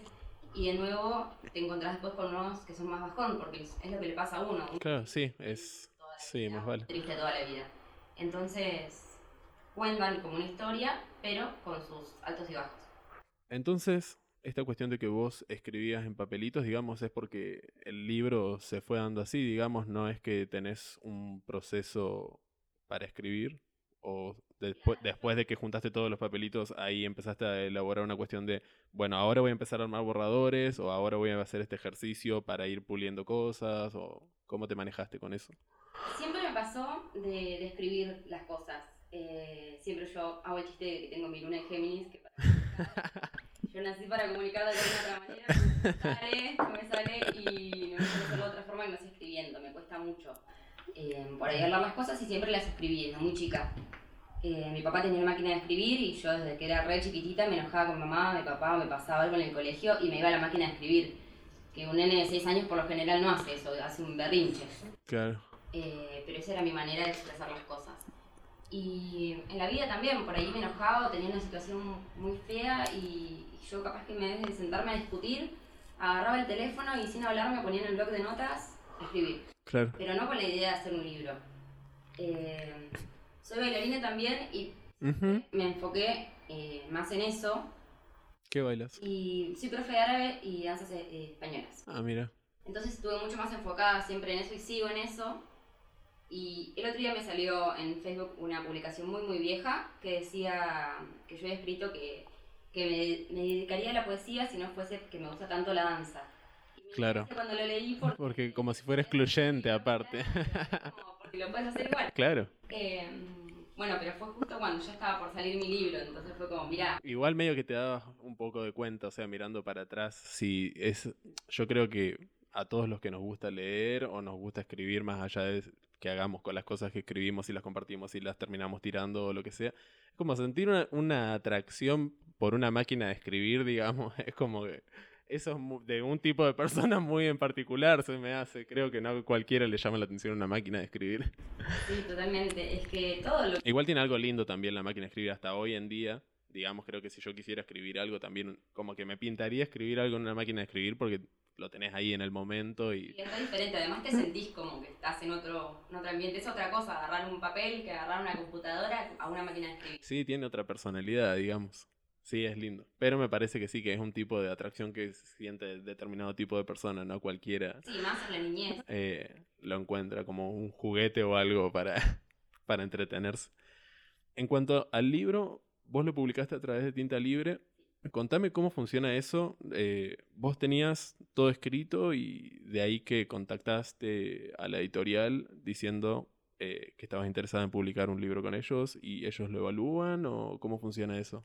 Claro, eh, vos podés poner por lo general tu libro en eh, concursos para que lo publiquen. Pero por lo general los concursos te cobran y si no quedaste perdiste muchísimo tiempo y bueno, la plata que pusiste para los concursos. Entonces yo directamente busqué una editorial. Lo mandé eh, a varias editoriales, lo mandé a una editorial de España al principio y me dijeron que, les había gustado mucho, que estaba todo muy prolijo, que se entendía muy bien la historia que estaba contando. Pero bueno, entre todo lo que era hacer el libro, que lo envíen hasta acá y todo, el gasto era muchísimo. Eh, era muy buena la atención, pero la verdad el gasto era muchísimo. Entonces empecé a averiguar por acá. Empecé a agarrar libros que tenía Claro. eh, y dije, a ver, ¿qué editoriales? Encontré Tinta Libre, justo estaba cerca de mi casa, estaba a unas cuadras de mi casa. Les escribí y me llamaron enseguida, hablamos y yo estaba de vacaciones en ese momento.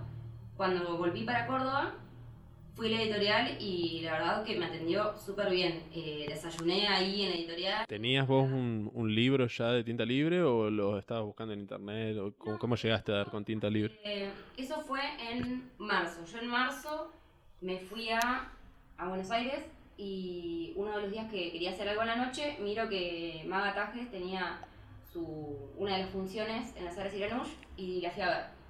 Cuando salgo, salgo con el libro de ella y nos quedamos charlando como hasta las 6 de la mañana por ahí.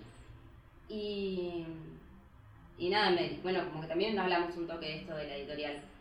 Después, cuando al tiempo, como en abril creo que fue que me acordé que la editorial de ella era de tinta libre, la busqué Ujú. y ahí fue como, como la encontré. Y la verdad que, que fue súper barato comparado a todos los gastos que me cobraban las demás editoriales. Y, aparte te atendieron bien. Sí, son muy divinos todos, desde la chica que te atiende apenas entras, eh, la chica que se encarga de las tapas, de diseño, eh, la verdad que muy muy buena atención. Es más, después me invitaron también para eh, hacer un libro para el Día de San Valentín. Ujú. Fuimos varios autores.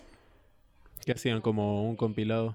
Claro, fue un compilado de varios autores, todos cuentos de, de amor y de desamor. Así que bueno, ahí también pude hacer un aporte. Y bueno, ahora nos escribieron también. ¿Cómo se llama el libro ese? ¿Te acordás? Ay, ya te lo busco porque la verdad que no me acuerdo. Bueno, em, ¿y qué onda eh, el proceso creativo una vez que vos eh, firmás contrato con la editorial? ¿Qué cosas podés decidir vos sobre el libro y cuáles por ahí escapan de lo que vos quieras? La verdad que podés poder recibir de todo. Yo con la tapa di vueltas, pobres, los tuve, los volví locos, porque primero quería poner un dibujo, después quería poner otra cosa, eh, los llamé, que este color sí, ¿no? Y ellos me tuvieron muchísima paciencia hasta que, bueno, me decidí por la foto que tiene. ¿Pero qué? ¿Vos elegiste la tapa? Eh, el arte, la tapa, todo. Todo, todo elegís. Elegís el tipo de letra, diseño de letra que tiene la tapa afuera, eh, como te decía, yo al principio les dije, quiero que tenga un dibujo de no sé qué. Un amigo me mandó el dibujo, ellos no sé cuántas veces habrán estado editando el dibujo. Photoshop dos segundos y me quise matar. Ellos no Bueno, rebancadores entonces la editorial. al final eh, me dijeron eh, esto de. O sea, yo les dije, no, voy a querer una foto. Pobres, los hice trabajar. Pero. No, fueron divinos. Vos que me tuvieron mucha, mucha paciencia. Bueno, mortal. ¿Y más o menos cuánto decís vos que duró todo el trámite este, desde que empezaste, digamos, con toda la gestión para publicarlo, hasta que estuvo listo? Y yo empecé como. Creo que les di todo en julio, cuando volví de las vacaciones. Sí, en julio les entregué todo el material. Y Julio 2017. julio 2017. Les entregué todo el material y ellos me dieron un, cronograma en el que me decían, bueno, para esta fecha va a estar corregido eh, el texto, por ejemplo. Eh, nosotros te lo enviamos, vos lo revisás, si te parece bien lo que está corregido, nos lo volvés a enviar. Si no te gusta, lo cambiás, no hay problema. Y fueron eh, tres etapas, igual, para que, que yo tuviera la opción para volver a cambiar cualquier otra cosa que ellos vieran. Eh, ellos te dan sus sugerencias, por ahí te dicen, esto puede llegar a quedar de, de mejor manera así, pero si querés lo dejamos así como lo pusiste, esto se puede expresar así, y la verdad que muy, muy, muy detall- detallistas en todo. Eh, y además eso, de tener la oportunidad de verlo varias veces. Claro, aparte de tener el ojo de alguien más, eh, que por ahí uno se encariña también con lo que escribe, o cuando le cierra, es como, Es como que... déjalo así. Bueno, es la corrección. Con lo que cuesta que uno se sienta conforme con lo que escribe. Sí, era como, bueno, era como que te corrijan la tarea. y, bueno, a ver, bueno, sí, dejarlo así, está bien. Y no, pero no, no fueron muchas las correcciones por ahí. Más que nada eh, ortotipográficas que yo mi computadora, soy malísima con la tecnología, pero malísima. Y imagínate que ahora tengo mi computadora y no sé dónde está el- eh, la tilde porque le tengo que poner la tilde al revés. Encima yo soy horrible, con todos los programas de Microsoft no, no, no sirvo tampoco. Pero bueno, eh, gracias a esas cosas que no podía hacer con mi computadora, eh, nada, ellos me corrigieron enseguida todo. Por ahí me decían, no sé, capaz que era una corrección pava de decirme, ¿esto es un sí de afirmación o es un sí de- Claro. ¿Qué estás queriendo decir acá? Yo, ah, bueno, para, disculpa, no tengo tilde. Claro.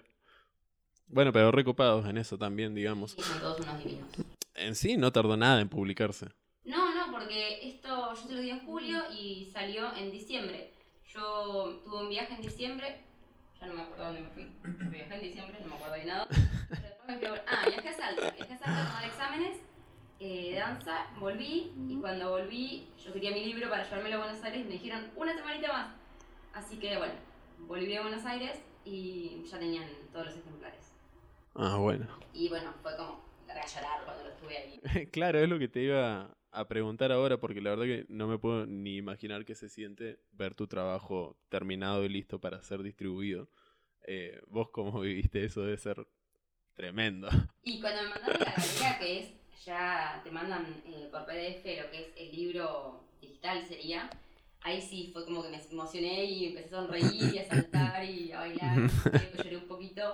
y sí. Eh, es, como, es como un hijo, siempre todos te dicen, no, porque tener un libro es como tener un hijo. Y la verdad es que es, nada, es hermoso. Cuando vos lo tenés ahí, me daban ganas de regalárselo a todo el mundo. Claro. Pero sí, te ganas de regalárselo a todo. Aparte la satisfacción para cualquier persona que escribe y que sueña con algún momento publicar un libro, llegar a ese momento debe ser medio como surreal. Sí, yo estoy re emocionada que tenemos la feria del libro, pero es como. Nada, yo te lo digo como si nada y cuando llegue el día, está. Claro, bueno, te, te, te iba a pedir que me contaras un poco sobre eso de la Feria del Libro de Buenos Aires. ¿Vos cómo vas a estar participando? Ya te cuento, antes que me olvide, Amar con Palabras. Amar con Palabras, el que publicó... Ah, Sí, el que publicó Tinta Libre es gratis. Yo lo puse en, en mi Instagram de. ¿Qué es digital? Es digital. Ujú.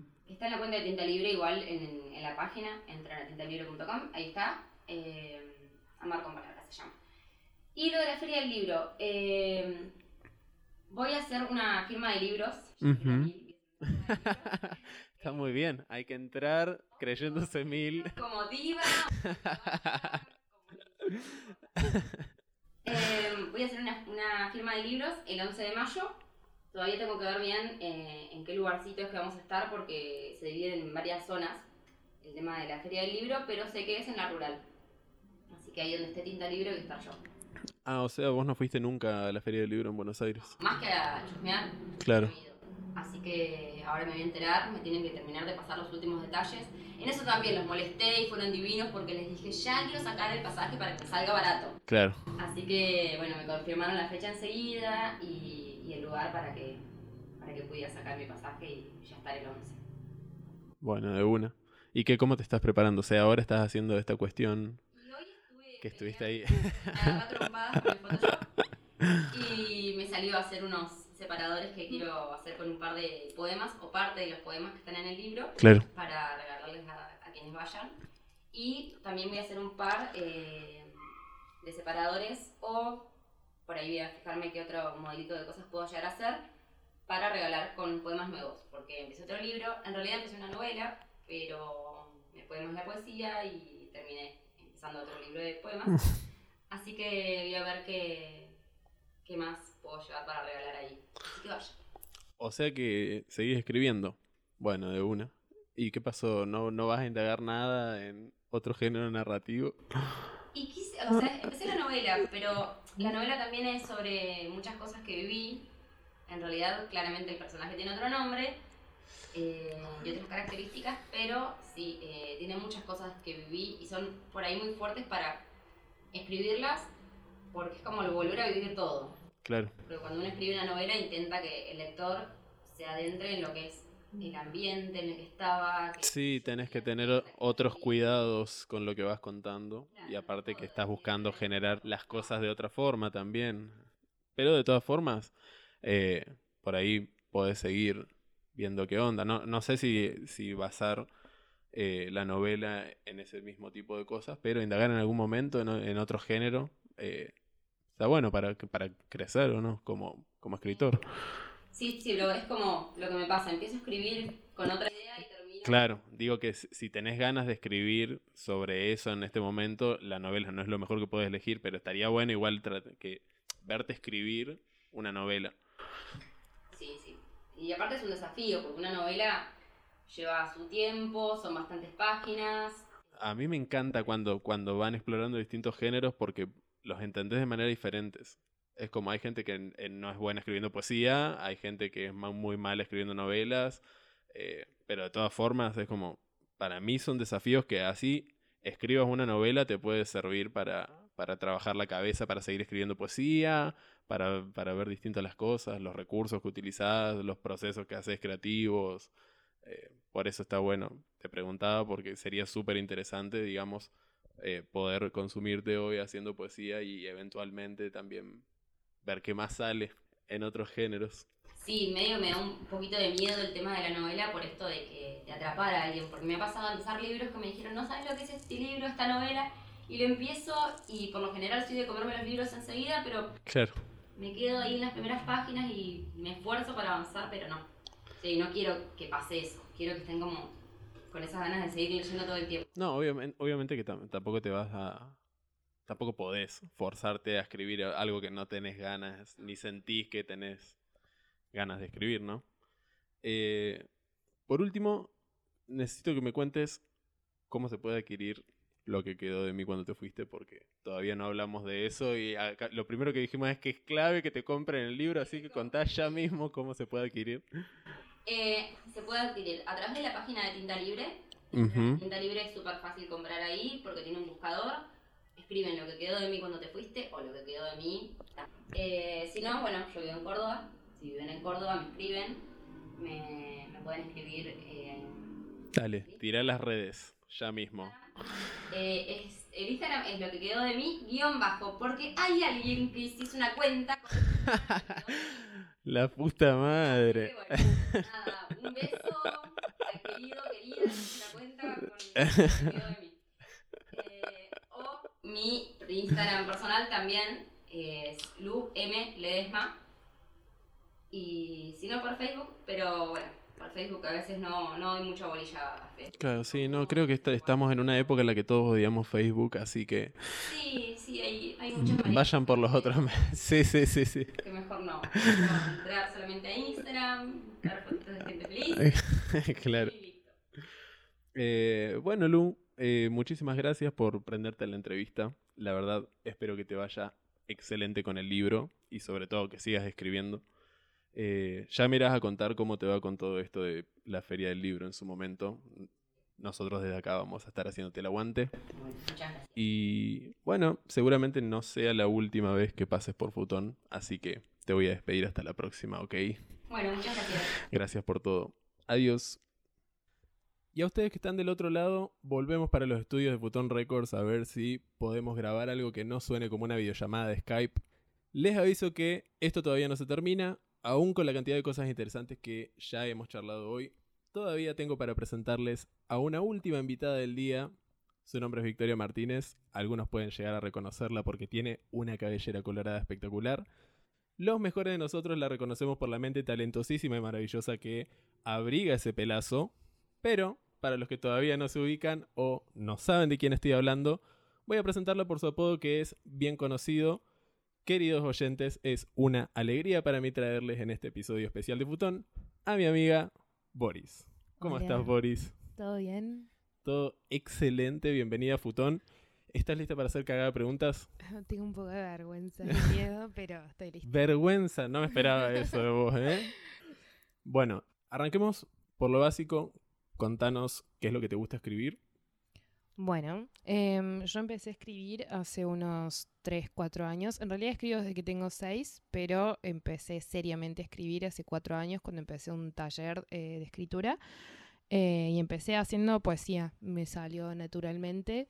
em, y es muy cómodo cortar los renglones a la mitad. Así Claro. que más que nada hago poesía. Em, he escrito algunos cuentos, pero no es mi terreno más cómodo. Eh, así que me inclino más que nada por la poesía. ¿Te gusta más esa onda? Sí. Y a la hora de escribir, digamos, ¿para dónde encaras? ¿O sobre qué te gusta escribir? ¿O qué es lo que te hace querer escribir una poesía? Em, lo que más me mueve es mi gorda cursi de adentro, que me encanta escribir sobre amor. Em, no lo hago a propósito, simplemente es como el tema por ahí que más me, me fluye a hacer. Eh, me gusta mucho ver películas, escuchar música y a partir de eso sacar, rescatar cosas y escribirlas. Em, y me encanta estudiar cosas de la facu y escribir sobre sociología, ponele. Tengo muchos poemas sociológicos que no han visto la luz todavía, pero, pero me encanta eso. O sea, en realidad escribo sobre todo el mundo que me rodea, todo lo que me llega, lo, lo hago poesía. Todo eso está medio como guardado en secreto en la poesía, calculo. De- creo que el que lo lee se llega a dar cuenta de que estás escribiendo sobre algo de sociología No o... sé, hay veces que uso temas un poco, o sea, palabras que no expresan bien lo que estoy queriendo decir como para que sea más Mm, claro. misterioso, pero hay alguien que va conmigo a la facu lo entiende, pero Ah, cualquiera claro. no. Bueno, igual está resarpado saber que guardaste algo en una poesía para vos, que capaz que el otro no lo va a ver nunca por más que lea la poesía mil veces. Y es que eso, eso es lo que está bueno de la poesía contemporánea por ahí, que no, no lo inventé yo a esto, sino que está bueno que mm, eh, por lo general nunca, nunca se está diciendo siempre lo que se dice, Claro. ¿entendés? Como que hay cosas ocultas detrás de eso a libre interpretación. Claro, de una. Eh, yo sé que a vos te gusta ejercitar mucho la escritura, precisamente a través de esta cuestión de escribir todos los días. Eh, ¿No te llega a cansar eso a veces? No, no siempre logro escribir todos los días. Por lo general, eh, va, siempre tengo un cuaderno encima, este que tengo ahora me lo ha regalado este hermoso chico que está haciendo este podcast. Aguante. Em, este cuaderno que tengo ahora em, me está, lo empecé el primero de enero, por lo general me suelen durar seis meses. Em, y no, no escribo siempre todos los días. Por ahí escribo cada tres días, por ahí escribo un montón en un solo día, eh, pero nunca me cansa porque siempre que escribo es porque tengo la necesidad de hacerlo. Claro. Eh, siempre que se me cruza algo por la cabeza, eh, voy y lo anoto. no siempre tiene mucha coherencia, siempre es por ahí una frase solamente y la dejo ahí. Igual a esta al- altura, digamos, medio como que ya escribís por deporte. Entonces como que escribís y mantenés la constancia como cualquier deportista, digamos. Más o menos, no soy muy de, o sea, sí escribo para mí todos los días, pero no publicar. Eh, tengo un blog, un Tumblr que eh, tenía así un par de años y el otro día subí cosas y hacía más de un año que no subía nada. Entonces, como para ¿Cómo el que resto, se llama el, el blog? Easy. Easy, Son pero cuatro y un sí. cuatro punto Ys. tumblr punto com. 4yc.tumblr.com Sí. de una. ¿Cuántos cuadernos tenés completos ya? Porque hace rato que venís haciendo esto de comprarte Em, cuadernos y completarlos. Sí, completos tengo eh, seis o siete más o menos. Que me, sí, Encima vos no es que ocupás los cuadernos de la forma convencional, digamos, los llenás por todos lados. sí, sí, eh, em, eso es lo que me gusta porque me parece que los hacen más interactivos y artísticos. Sí. No siempre me quedan prolijos, pero me quedan sinceros. Claro. Em, Bueno, lo más, lo más quedan- honesto de todo. Claro, me- no, no siempre quedan lindos, pero quedan sinceros porque están llenos por todos lados. Genial.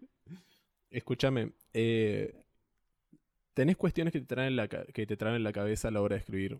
Por ejemplo, eh, ¿te pasa de estar tratando de escribir y empezar a pensar en algo o en alguien sobre quien no querés escribir y, y que un poco te arruine el momento creativo que estás teniendo? Todo el tiempo, Todo el tiempo. constantemente. Oh. es como cada vez que empiezo a hacer algo digo, uy, no, pero de esto ya hablé. Es como, de este pibe ya hablé, no quiero, no quiero hablar más. Eh, o por ahí sí, cuestiones que eh, siento que me huyen las palabras a la hora de escribir. Digo, bueno, eh, que como que todavía no te sentís cómoda eh, o no encontrás la forma de escribir sobre eso y sigue viniendo a vos a escribir sobre mí, escribir sobre mí. no, no, o por ahí sobre cuestiones en general. En realidad lo que más fácil me sale siempre es escribir sobre eh, alguien, ¿entendés? Pero eh, cuando son sobre cosas más abstractas es más difícil ponerlo en palabras o eh, por ahí digo, bueno, lo escribo porque lo sentía así, pero no sé si está bueno eh, para el lector, ¿entendés? Claro. Es como muy difícil transmitir con palabras algo que uno sintió. eh, o que pensaste. Entonces, todo el tiempo me pasa que estoy escribiendo. Me pasa más que nada con los cuentos. ¿Sos de, de volver para atrás a poesías que empezaste? Todo el tiempo. Ah, todo va. el tiempo. eh, de hecho, cada vez que empiezo un cuaderno nuevo, releo todos mis cuadernos anteriores y rescato cosas que en su momento no fueron a ningún lado. Claro. eh, y las, las escribo de vuelta en el nuevo cuaderno para tenerlas presentes para algún día. Eh, esa es mi forma de escribir. Claro. ¿Y qué más o menos cuánto te lleva a escribir una poesía? Eh, ese es el tema. Yo puedo tener un atacazo artístico y escribirte una poesía con la que yo me siento conforme en cinco minutos, en una Claro. sentada, que sale así, fluye naturalmente. Pero el método más común que tengo es ese, el de ir, es- eh, como escribo de a ratos, eh, hago una frasecita, después hago otra que nada que ver, y cuando releo, digo, ah, mira, esto está bueno que tenga conexión con esto, y Ujú. la armo ahí de una y me van saliendo cosas nuevas. O también cuando me releo me corrijo y hago cosas mejores. Nah. Claro. Bueno, eso mismo funciona como ejercicio creativo para vos, digamos. Claro. De una. Eh, el día de mañana, ¿a vos cómo te gustaría ser reconocida como escritora? ¿Por tu nombre real? ¿Por Boris? ¿O crees que podría llegar a aparecer algún otro seudónimo en el camino? ¿O no lo pensaste Em, todavía? Sí, la verdad, tengo una, una hoja. Me gusta mucho hacer listas sobre cosas. No, soy fan de hacer Eh, listas. Me encanta hacer listas y tengo listas de nombres que me gustaría tener eh, porque aguante la despersonalización. Em, eh, Boris es con el que me siento más cómoda, pero la verdad no me preocupa mucho. Em, sí, también he, he- he escrito algunos como Em, Y he escrito algunas cosas con otros seudónimos que tampoco han visto la luz todavía. Em, pero no, no me preocupa mucho. Creo que la gente me. Sí, va, la, gen- la gente. Mi si es gente. mi gente, si es que me reconoce. em, supongo que lo van a hacer por Boris porque es el nombre más, Claro. más usual que tengo. Pero sé que por mi nombre de pila no quiero. De hecho, ahora me, me llamaron para un lugar y les dije, por favor, no me pongan ese, ese nombre que me han puesto. No se Em, atrevan. No se atrevan. Así que nada, no, no me preocupa mucho. Sé que voy a ir sacando las cosas que me pinten y, Claro. y será lo, lo que, Vas viendo. lo que Ford quiera. Escuchame una cosa. eh, antes estuve hablando con Lule Desmayó, viste que Sí. ella escribe poemas. Eh, le pregunté si no le interesaba incursionar en otros géneros narrativos. No Mm. sé qué, qué pensás vos. Eh, ¿Es algo que te interesaría hacer en algún momento? Intenté escribir cuentos. Mi ex profesor de taller de escritura, Pablo Natale, me fue muy insistente respecto a mi escritura de cuentos y la verdad es que no me siento muy cómoda. Pablo Em, es el de Bosques. Claro, Bosques de Groenlandia. sí. Em, no me siento muy cómoda escribiendo cuentos porque eh, me salen las cosas más rápidas. En cambio, un cuento demanda mucho, si bien son cortos, no es una novela, no me Sí, quiero sí, sí. imaginar lo que me pondría con una novela. Em, no me, no me siento cómoda haciendo cosas tan extendidas y que tienen que tener un principio, un desenlace y todo eso, que no soy muy buena para los remates. Claro. Claro, entonces se me complica un poco. Sí, eh, estuve escribiendo mucho guion para el año pasado cuando hacíamos videos con Night School. Y me gusta, bueno, la idea de obras de teatro escribí cuando era más chica, para el cole, cosas así, como cosas un poco más eh, audiovisuales, me interesan bastante escribir. eh, y estoy eh, escribiendo una serie. Bien ahí. Pero... ¿cómo? Bien ahí. Sí, sí, sí, sí, estoy en esa. eh, muy lentamente, pero bueno, ya algún día va a salir. Y, y nada, eh, pero sí, me pinta más esa. La poesía igual me- es mi zona de confort. Bueno, de uno. Hay que sacarle bastante el jugo entonces. sí. Che, ¿y tenés otros amigos que, que escriban? Eh, que escriban poesía particularmente, em, no. Tengo, o sea, tengo mis compañeros de taller de escritura, pero son gente un poco más grande por ahí que no tienen redes sociales y no las muestran mucho, Claro. entonces como para decirles. Em, sí, tengo muchos amigos que, que escriben en distintos formatos. eh, si entran a nadieschool.com van a encontrar muchos, muchos jóvenes de Córdoba que escriben. Está Katy Francisca, Manu Rivero, eh, Fede Fritelli, un montón, montón de amigos que escriben para Night School distintas cosas, ensayos, cuentos, em, todo. Claro. ¿Y te parece que el hecho de tener amigos escritores a vos te ayuda de alguna forma a volverte mejor escritora? Más allá de si escriban poesía o no, digamos, tener un amigo escritor. Está bueno con Manu Rivero, que es eh, mi mejor amigo. Nos empezamos, bueno, todavía no lo hicimos, pero estamos con el proyecto de empezarnos a juntar para escribir.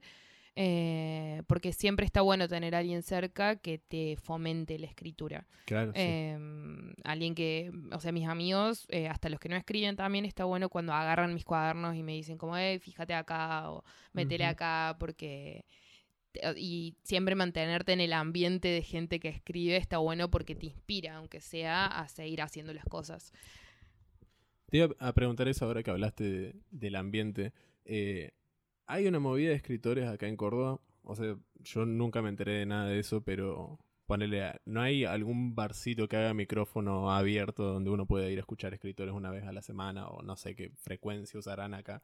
No, no, no me imagino la escena de escritores porque honestamente no tiene la misma difusión que poner las bandas independientes de Córdoba. Eh, ¿Hay una movida de escritores? Hay una movida de escritores muy linda. No hay micrófono abierto por lo general.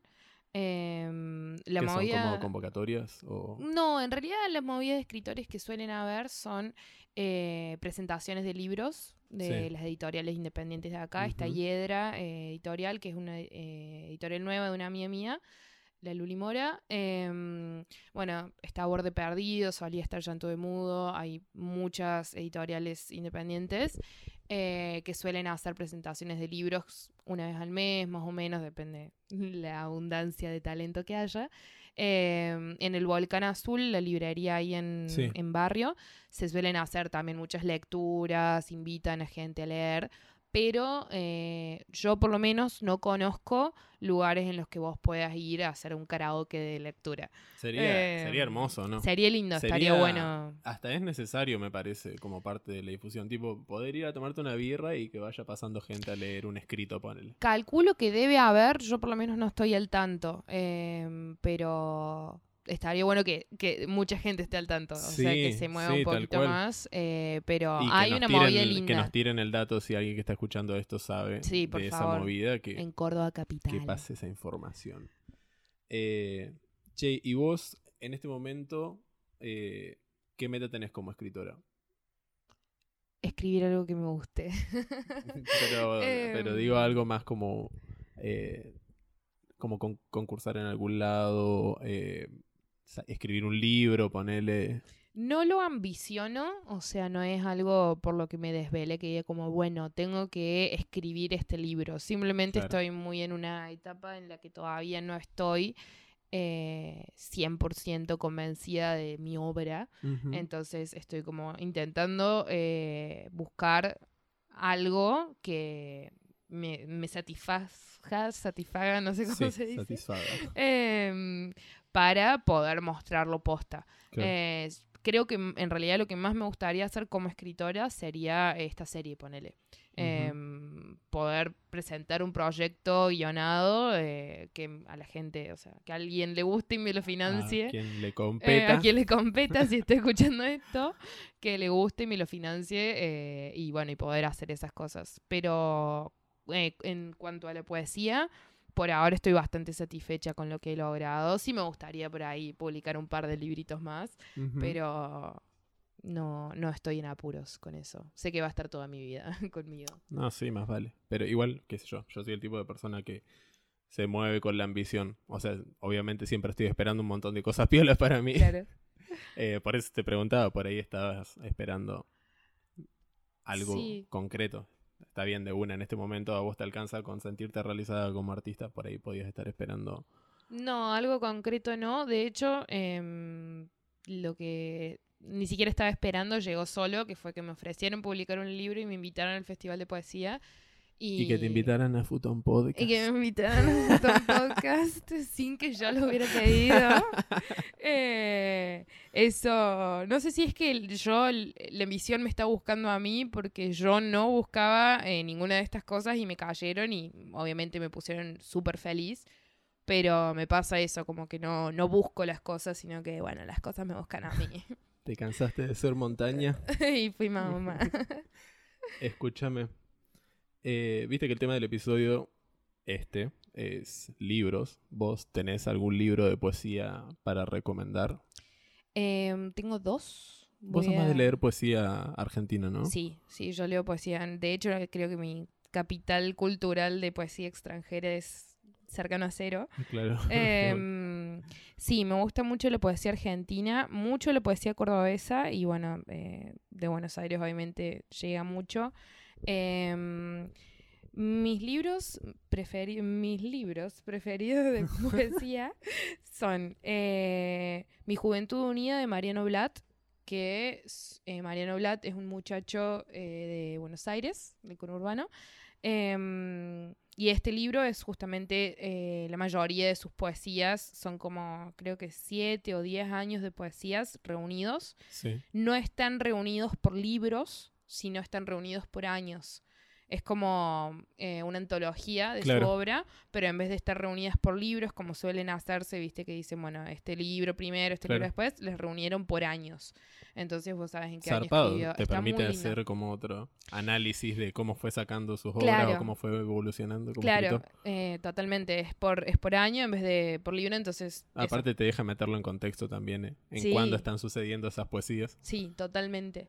Qué y es, es muy lindo lo que escribe Mariano, es muy, muy actual y muy cercano. Es un chico gay del conurbano eh, Ujú. que vive con lo justo, le gusta mucho la droga, entonces uno se puede sentir un poco identificado. Em, y, y es muy, muy sensible, o sea, eh, tiene cosas, el poema El pibe de oro es una de las cosas más lindas que leí en mi vida.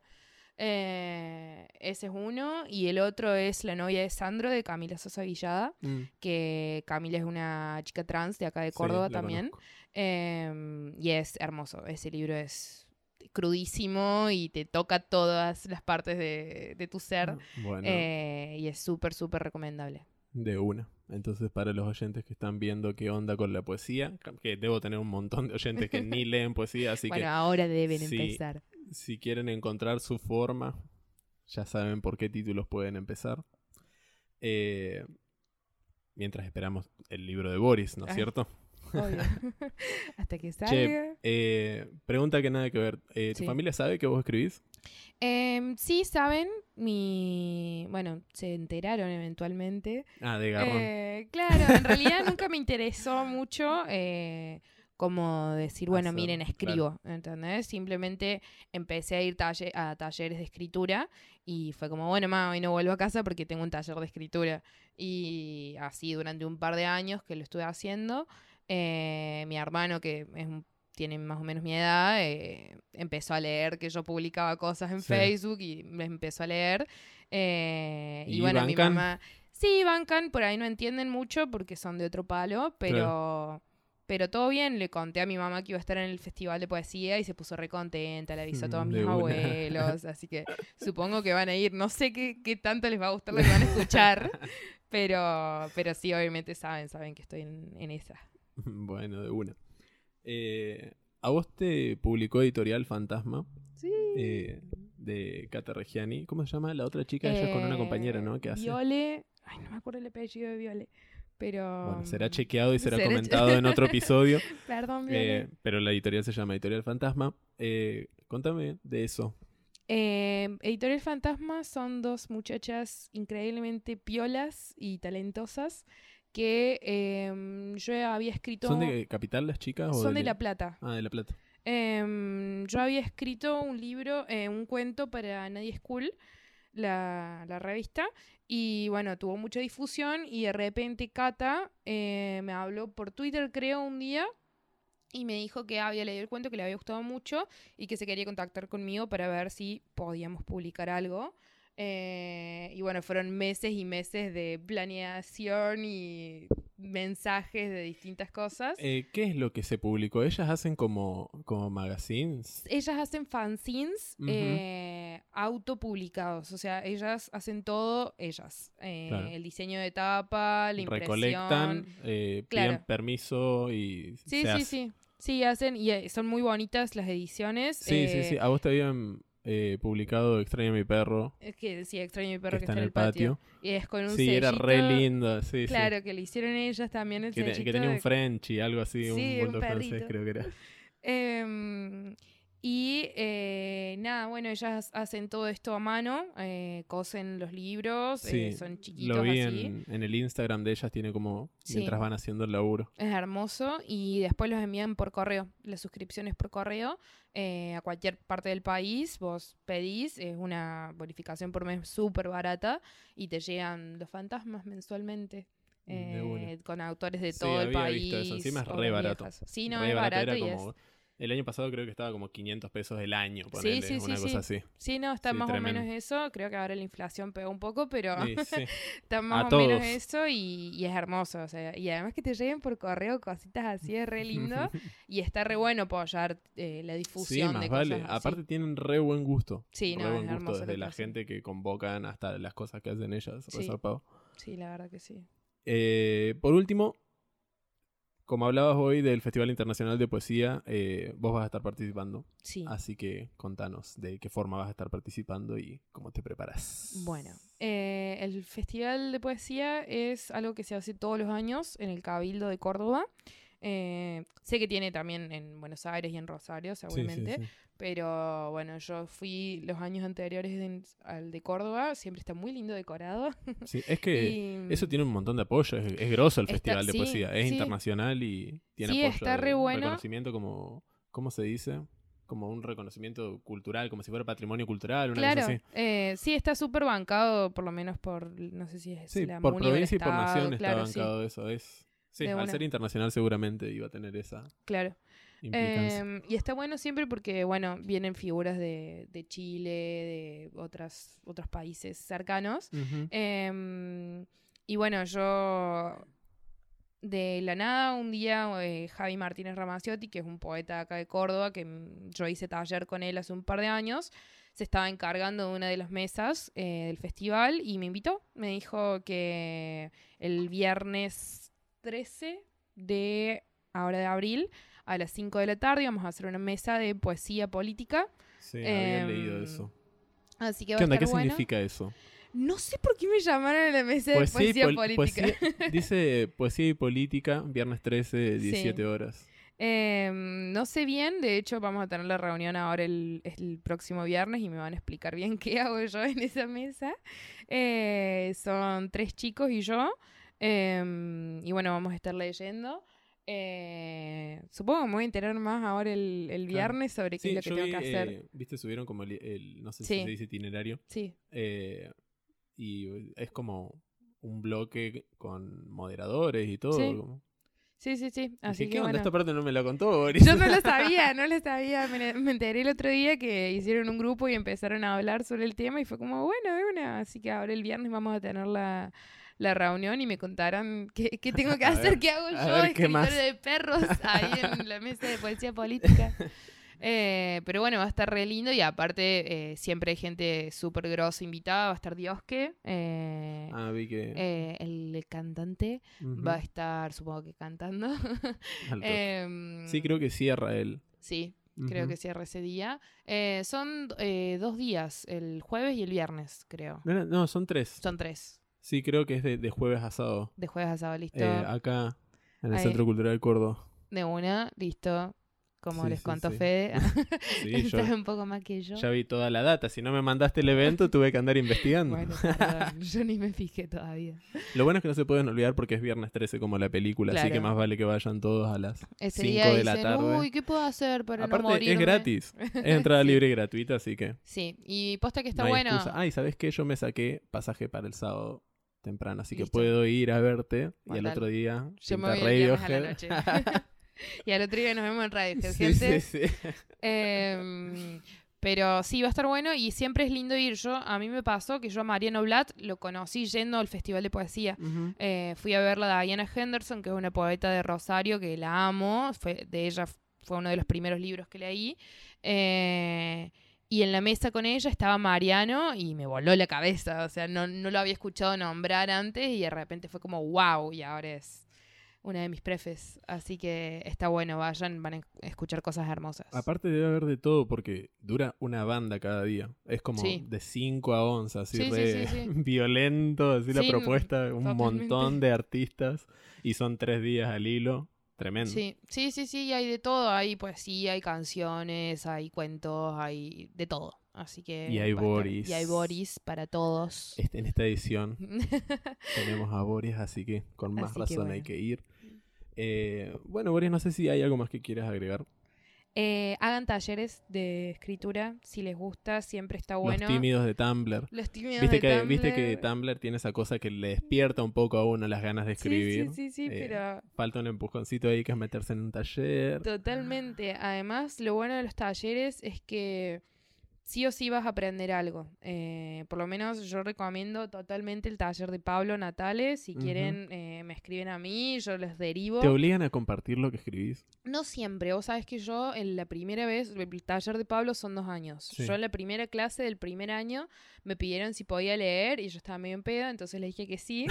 pero les dije, miren, yo voy a leer esta vez, pero no voy a volver a leer nunca más del taller porque me da mucha vergüenza. Después obviamente era como, martes de por medio nos poníamos Estábamos en pedo, en y pedo, así que volví a leer.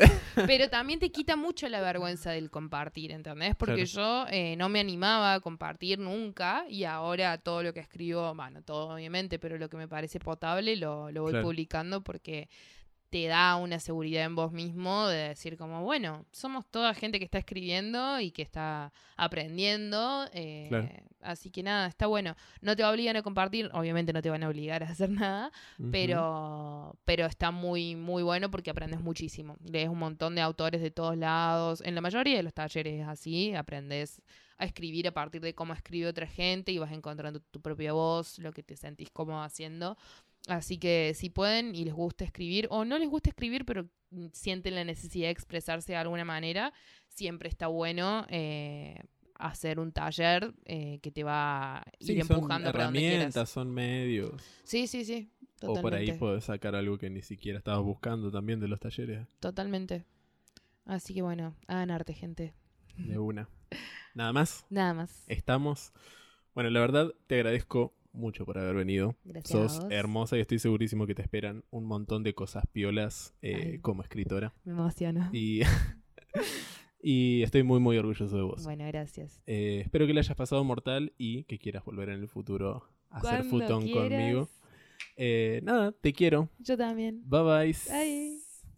Y a ustedes, queridos oyentes, también los voy a ir despidiendo. Si llegaron hasta el final son lo más. No pienso empezar a sacar episodios de dos horas, así que no se preocupen. Esto fue un especial. Espero que les hayan gustado las entrevistas, los invitados, los libros de los que estuvimos hablando. Y espero también que alguno le pinte formar parte de The Fellowship. Why not?